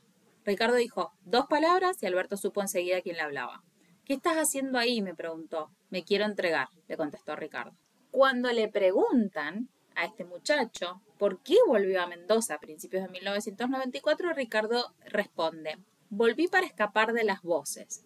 La decisión se aceleró por un episodio confuso en el aeropuerto de la Ciudad de México, donde unos tipos lo quisieron secuestrar y él solo atinó a tomar el primer avión posible. No se me ocurrió ningún eh, lugar mejor que la Argentina donde escapar. ¿Qué, qué habrá querido ¿Qué decir? habrá querido ¿Qué habrá decir? querido decir el forro? Bueno, además dice haber querido ver a su madre, a quien no veía hacía más de 20 años, y contarle lo que había hecho, las cosas malas que había hecho. Habla de que se acuerda de que el primer día Luis y su mamá lo pasaron a buscar por la terminal de eh, Omnibus. Eh, acá a la vuelta, se agarras ahí, tres minutos estás ahí. Bueno, se sentaron juntos en el asiento de atrás del auto y le dijo, mamá, pensé que te habías muerto. ¿Y por qué? ¿Por qué ¿Por qué se había muerto la madre? ¿Por qué arrancaba diciéndole eso además? Bueno, comenta haber tenido como una mezcla muy grande de emociones y vuelven los puntos de las radas. Y adivinen qué. Apuñala a la madre. ¡Enfrente de su padrastro! No, mentira. no, mentira. Sí, la mentira, mentira. Bueno, pero se encontraba como alegre y perturbado y le empiezan a contar que su vida era una porquería a la madre y al día siguiente, ya más tranquilo, le comenta de los asesinatos. Cuando confiesa todo, le implora a su madre, mamá, ayúdame a entregarme. Días más tarde, en el mismo lugar, le preguntó si ella lo perdonaba. La madre le dice, si estás verdaderamente arrepentido de lo que hiciste, te perdono. Porque la madre es Jesús. Bueno, pero es, por lo general las madres, no Sí. sé, no tengo idea. ¿Por qué, por qué hay que generalizar a las madres si cada son mujeres distintas? Exacto. Así que bueno, listo. La cuestión es que se abrazan. Se pone a llorar y no puede evitar preguntarle, mami, ¿por qué me dejaste? Yo te quería tanto. Yo no sé si es, o sea, porque esto él lo pone en su libro, pero capaz está intentando, no sé, tratar de Como que la madre se haga cargo del bar. ¿eh? no solo que la madre se haga cargo del, del bardo, sino tratar de decir después, una vez que ya está en juicio y juzgado y toda la bola, como de decir, ah, no, es que yo vengo arrastrando la mala desde hace un montón de tiempo, eh, desde que mi mamá me dejó, entonces por Claro. eso soy un niño dañado. Pero no aplica, amigo, no aplica porque a su hermano le pasó exactamente lo mismo, ¿me entendés? Y ahí lo tenés El chabón chabón exitoso. Sí, ¿eh? sacándole fotos a Madonna. Así que, ¿qué es lo que le pasa? ¿Me entendés? Bueno, fueron a ver un abogado, que era amigo de la familia, que se quedó de piedra cuando le contaron la historia. No sabía si era el caso del año o si iba para adentro. Le preguntó que por qué quería entregarse y Ricardo dice, tengo miedo de volver a matar. El abogado mendocino le dijo entonces que no podía entregarse en Argentina porque ahí, a pesar de la Interpol, no lo, no lo buscaba nadie, o sea, no, no importaba. En Argentina podía vivir tranquilamente. Si confesaba, se tenía que ir a Estados Unidos. En fin, bueno, Alberto consiguió a Michael Kennedy, que primero le dijo que lo iba a defender pro bono, pero al final le mandó después a Alberto una factura por casi 100 mil dólares y te estoy hablando del 94, era bochísima de plata. Sí, bueno. El caso lo amerita. ¿eh? Claro. Bueno, esas semanas fueron como muy ajetreadas y comentan no recordar también el orden. Primero del programa de televisión, las tapas de los diarios, se titulaban como El hombre más buscado de América, las seducía y las mataba. Claro. Y en las audiencias de Nassau County, para determinar si estaba cuerdo o loco, si debía ir a juicio por la muerte de Natalie, porque acuérdate que por la muerte de Natalie lo mandan al hospital, no le hacen juicio, Claro. era la primera que había matado. Entonces él quería que lo consideraran loco porque prefería mil veces pasar el resto de su vida en un hospital que en una cárcel. Pero dice ya no haber tenido la energía de antes para sobreactuar sus problemas, que él lo dice anteriormente también. Él dice que la primera vez que se lo llevan después de matar a Natalie, él tenía que sobreactuar sus problemas. Entonces, cito, lo más importante en ese momento era sentir que había hecho lo correcto y que, si tenía un poco de suerte, las voces y los gruñidos dentro de mi cabeza empezarían a callarse, porque ahora no solamente tenía voces, sino también tenía gruñidos. Tiene un gato interior. Ay, ¿cómo sería un gruñido? Bueno, en el último día de la audiencia, Kennedy hace mención a una situación de abuso en la cual, bueno, lo habían violado y que esta era la causa de sus problemas. Es cierto lo de la violación, o sea, Sí. fue un hecho que pasó. Es cierto. Dice que cuando él tenía siete años, Ricardo, las mucamas de- del padre lo habían mandado a comprar pan. Y a la vuelta, un tipo de unos treinta y pico de años lo interceptó. Le dio caramelos y lo invitó a su casa. Ajá. Comenta que al llegar, de golpe, le bajó los pantalones, lo agarró de atrás y lo penetró. Quiso escapar, pero no logró hacerlo. Dice, no podía moverme, no podía respirar. Y el, este hombre lo amenaza con lastimarlo de si le llevaba a decir a alguien. Al llegar, él- Ya lo había lastimado un montón, o sea, Claro. lo, amenazó de que lo iba a hacer. al llegar, él estaba sangrando. Y bueno, la verdad es que en el momento no logró entender muy bien la situación, pero que obviamente había entendido de que le había pasado algo malo. Obviamente. Siete años, papito, Siete años. ¿me entendés? Siete años. Cuando Kennedy terminó solo de gato, el juez lo dejó decir unas palabras. Dijo, en inglés y temblando un poco, me entregué a las autoridades, su señoría, para evitar más muertes. Quiero decirle a los familiares de las víctimas que estoy muy arrepentido de lo que hice. Estaba enfermo y espero que ahora en la cárcel pueda curarme. Tras una pausa, el juez respondió que lo que intentaba hacer no era un arrepentimiento, sino otro astuto intento de manipular a la gente, como lo había hecho toda su vida. Lo sentenció a la pena máxima prevista en el código de 8 a 25 años en prisión. Yep. O sea, el juez le dijo, vos déjate de joder acá. bla, bla, bla". Claro, digo, no me, no me vengas a sobreactuar acá porque me doy Mm, cuenta. Me claro. doy cuenta. Después de 20 años, Claro, amigo. prófugo. O sea, yellow. Claro. En un momento de su charla, bueno, el periodista argentino le pregunta a Alberto si él creía, como creía la policía y la prensa del momento, que Ricardo, además de las cuatro conocidas, también había matado a otras tres o cuatro eh, personas que se le atribuía. Alberto hizo una mueca y respondió, Ricardo era un tipo muy mentiroso, que necesitaba todo el tiempo llamar la atención. Si me pongo a analizar todas las cosas que me ha contado, a veces pienso que mató a cien mil personas, o a ninguna, porque un día decía una cosa y al otro decía otra. Ujú. Sobre las posibles víctimas, que es sobre las que lo están, de lo que está hablando la Carlita, son víctimas que no son confirmadas y son dos. Una es Devon Green, tenía 23 años, esto es un caso de 1981 porque también medio te entra la deuda, o sea, la deuda, La deuda. estaba que se tra- atravesada. Eh, la duda, porque, o sea, ¿se va a pasar realmente 20 años sin hacer daño? Escucha cómo se convierte esto. Dice, Caputo se convirtió en sospechoso de la muerte de Green cuando un antiguo compañero de trabajo lo vio en un programa policíaco y posteriormente lo identificó a él como uno de los trabajadores de un restaurante en Los Ángeles donde Green era chef. Ya estaba cumpliendo sentencia cuando esta información salió a la luz en 1994 y Caputo nunca fue acusado ni juzgado oficialmente de eh, ser a- su asesino. Y creen muchas fuentes, inclusive la policía, que sí, que es Que verdad, sí. que a ella la mató, que se da el lugar, que se dan las condiciones, que Sí. el modus operandi y todo, ella también la encuentran hecha mierda y todo, entonces como que creen que sí, que fue él, pero no lo acusan. Y la otra es Jacqueline Bernat, que esto se sale más o menos de el tipo de víctima que él tenía. En este caso Jacqueline tenía 64 años, era de la ciudad de Nueva York, este crimen sucedió en 1983 y Caputo era el principal sospechoso, pero nunca fue sentenciado. Una amiga de la víctima, que era Linda Wolf, es la persona de la Claro. que hemos estado eh, mencionando a, a través del episodio, publicó un libro llamado Love Me to Death, Amame hasta la muerte, en 1998, en el que conjeturaba que Caputo efectivamente era el asesino de su amiga de toda la vida. Pero bueno, no se lo confirmaron, no Claro. fue acusado y va preso por los otros cuatro que sí le puede. En realidad lo juzgan por tres, porque a Natalie ya lo habían Claro. enjuiciado. Ya había, o sea, como que su pena fue el psiquiátrico, el, El psiquiatra. psiquiátrico. Exactamente, el Em, psiquiatra. El psiquiatra. Después de la sentencia, lo mandaron a la cárcel de Ática, una fortaleza gris y deprimente cerca de las cataratas del Niágara. Susana, su mujer, y la madre de sus cuatro, de cuatro de sus seis hijos. Los otros dos los tuvo con Felicia. con Felicia. A la que le chorea toda la plata y se Claro, va. y se va. Se había regresado a Guadalajara y a veces escribían cartas. Comenta que con ella siempre fue buen marido y que la dejó en una buena posición económica. En México trabajó casi una década como importador de suministros médicos Ujú. y que eso lo hacía sentir orgulloso. Alberto, que ya eh, vivía todo el año en la casa de la montaña, iba a visitarlo o le mandaba cajas de comida, su vicio favorito en la cárcel, porque bueno, lo otro no pues, lo podía hacer. Alberto le aconsejó, no sabemos si este amigo, enemigo, este no sabe qué onda, que dejara de tomar los antidepresivos y los calmantes que le habían recetado. Ricardo afirma que eso le hizo bien. Esto es algo que dice él. Sí. Dice, sin las medicinas me sentí mucho mejor y por primera vez en años logré dormir varias horas seguidas sin despertarme desesperado o con pánico por las voces.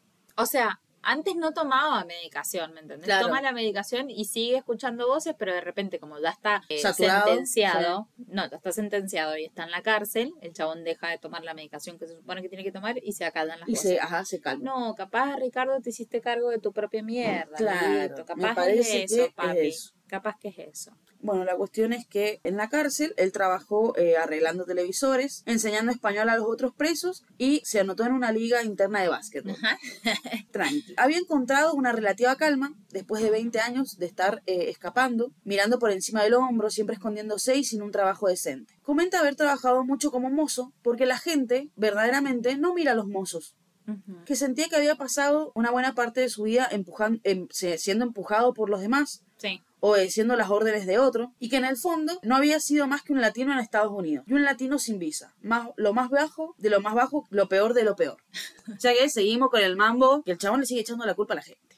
Sí, tal cual. Cuestión, no cambió nada. Eh, hay una anécdota bastante importante sobre Linda Wolf, que es cuando Alberto, eh, no, sí, Alberto, el hermano, la lleva a Linda Wolf a la cárcel, Acuérdense que Linda Eh, Wolf era la amiga, la amiga de la supuesta víctima. sí, de la no confirmada que se Claro. llamaba Jacqueline Bernard, la de 64 años. La cuestión es que cuando ella la lleva, bueno, él la lleva, empiezan a realizarle entrevistas, qué sé yo, y en eso le pregunta, así como, ¿qué crees que es lo que les llamaba la atención de vos? O una cuestión así. Y el chabón, como haciéndose lo hago, dijo así como, me cargo mansa. Y en ese momento, dice que es como que ¡Qué ridículo! también que estaba intentando obviamente incomodar a Linda para sacársela de encima, entonces como que le volvió a repetir, así como diciéndole, me cargo mansa, sí, bueno, y la mina como que quedó así como impactada, pero no, no, No dijo, no dice nada, claro. qué sé yo, me parece que eso también es una cuestión que habla de su narcisismo. Claro. Porque esta mina iba a acusarlo de que le había matado a la amiga, así que me parece que tiene que ver con eso. Bueno, hubo una época que mientras él estaba encerrado en, en Ática, creo que era. Sí, en Ática. Ok, él se volvió a obsesionar con escaparse. Le dijo a su hermano que necesitaba 5 mil dólares para darle a un tipo que había prometido sacarlo de la cárcel. ¿Qué le dijo Alberto? De acá no salimos, papi, le dijo sonriendo en el teléfono. Pero bueno, todo No tiene se un inunda más, final ¿ve? Y no se inunda. No, no, no me lo vas a acordar, no me lo vas a acordar. Bueno, pero qué buenos memes, ¿no? Yo creo que memes. algo que vamos a rescatar de estos cuatro años van a ser los memes que se van a hacer, por favor. Va a ser de nuevo del 2015 al 2019. Entonces, llega el final. ¿Sí? La realidad es que él estaba ahí muy tranqui, panqui, pim, pum, pan. Era 1997. Llevaba solamente tres años, Años preso. Por eso te digo yo que a mí hay un montón de cosas que tal vez no me cierran tanto, porque capaz él sabía que había alguna giladita, sin cuestión. Claro. En fin, él está encerradito hace tres años, en 1997, él sale a jugar al básquet al patio de la cárcel. Comienza a sentir como un aguijón en el pecho y se derrumba contra el cemento. Quedó duro.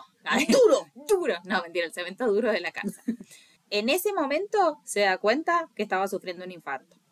Y no tuvo tiempo para mucho más, porque murió ahí mismo, dos minutos más tarde, boca abajo sobre el piso, acariciado apenas por el tenue sol del otoño. Este chabón tenía 48 años. En ese momento. Sí, no era tan... Grande. No, no, boludo. Pero se lo merecía. ¿eh? Bueno, mira, capaz que de todas las mujeres que mató Claro. se le iban restando años a él, ¿me entendés? Ponele que, no sé, eh, Natalie iba a vivir hasta los 50. Entonces la mató cuando tenía 30, bueno, esos 20 años de vida te los saco. La otra capaz que salía y la iban a atropellar ese día, entonces Claro. solamente le Esa sí, quitaron dos no le días. quitó mucho. Claro, ¿me entendés? Entonces así llega que a los 48 años él ya había gastado Y toda la ficha de los otros. Sí, capaz es justicia divina. Bueno, no lo sé. Bueno, no, entonces, retomando, tenía 48 años. Esto es como una cuestión de que a mí me da risa, ¿no es cierto? Porque es como que al final del, del escrito Sí. eh, empezaba así como tipo así, eh, el chabón estaba re bien y estaba todo re tranqui panqui, ¿me entendés? Y como que él había mejorado y ya estaba mejor. Claro. Y toda la cuestión. Por que- eso se murió. Claro, ¿me entendés? Y es como, Dios justo en dijo- ese momento, en ese momento tan feliz de su vida, Ricardo murió. Y sí, y sí, basura, basura, morite. Bueno, ya se murió. Morite de nuevo. Bueno, pero sí, como que capaz él lo quiere hacer ver como ahora que estoy haciendo las cosas bien, Claro, de repente tengo me muero. Y esto sí. y este descanso. Porque no te mereces hacer las cosas bien, no te mereces pasarla bien. Ah, Bueno, los restos, los restos de su cuerpo están repartidos entre el hermano, su madre y su mujer porque lo creman. Y ya estamos llegando al final de la historia. Para cerrar, queremos cerrar con el final intacto, porque, chiques, no hay desperdicio. No hay desperdicio. Cierra así. No espero que los lectores comprendan mi corazón enfermo o mi fiebre asesina. Solo he querido contarles mi historia. Hace un montón de años, cuando era chico, vi en un cine de Mendoza una película en blanco y negro que se llamaba América América, dirigido por Elia Kazan. En un momento, un campesino griego pobrísimo que está a punto de subirse a un barco rumbo a Nueva York dice, estoy convencido de que en América me voy a limpiar, voy a quedar como nuevo. Sentado en mi butaca pensé, ojalá pueda hacer lo mismo, ojalá pueda ir a Estados Unidos y convertirme en otra persona, porque yo no he querido ser un hombre malo, tan solo he sido un hombre enfermo. No sé por qué maté a esas mujeres. Yo, básicamente, soy una buena persona, qué buena persona. re buena persona. No quiero tener personas así. No, no, cruzarme con gente así, no, no, la verdad que no. No me estarían sumando. Bueno, ya para cerrar, vamos a mencionar la mayoría de esta información. Bueno, si igual también hubieron recortes periodísticos, un par de, bueno, Wikipedia porque siempre, Wikipedia, Porque siempre. Wikipedia porque siempre, pero la mayoría de este relato lo preparamos eh, de las páginas que hizo Hernán Iglesias y Lía, que es un periodista que es argentino, que está en Estados Unidos y que él mismo se describió como panzón y un poco pelado. Es la- No es se tiró muchas persona. fichas, No pobrecito. se tiró muchas fichas. Pero bueno, ya para cerrar, les agradecemos primero que nada la paciencia porque nos estamos tomando un poquito más de tiempo por eh, la vida y el sol y el buen Claro. no sé qué decirles, pero la verdad es que estamos laburando un montón para ustedes, así que esperamos que les guste. Así como este pequeño amoroso, el Lucho, que siempre nos manda cosas y todo, y siempre nos banca y todo, este episodio obviamente es para vos porque vos nos diste la Te idea amamos. ¿eh? y, y siempre nos estás bancando, así que este es para, para vos, pero si a, algo, a ustedes se les ocurre que quieren mandarnos algo, que quieren que investiguemos sobre un caso que les llamó la atención o lo que sea, este la verdad estaba súper interesante. Claro. Nos morfamos todo porque como que cada vez que lo leíamos al chabón decíamos, no puedo ¡No creer puede ser! este tipo es de acá. Así que bueno, pero ya saben, si quieren nos mandan ideitas, nosotros se los vamos a agradecer un montón. Gracias por la paciencia y por estar del otro lado. Gracias, gracias. Recordamos las redes sociales. ¿eh? Nos escuchan en Spotify, nos escuchan en Instagram también. No, no, no nos Sí, escuchan en Instagram. síganos en Spotify. Pero nos siguen en Instagram y nos escuchan en Spotify y donde topa el crimen. No me importa tanto el Instagram. Síganos en Spotify. Bueno, listo. Nos escuchamos Pronto. ¿eh? pronto. No le vamos a decir en dos semanas porque no sabemos. No sabemos, pero pero probablemente. ¿eh? Cuídense y mucho amor. Mucho amor y muchos abrazos y les queremos. Adiós.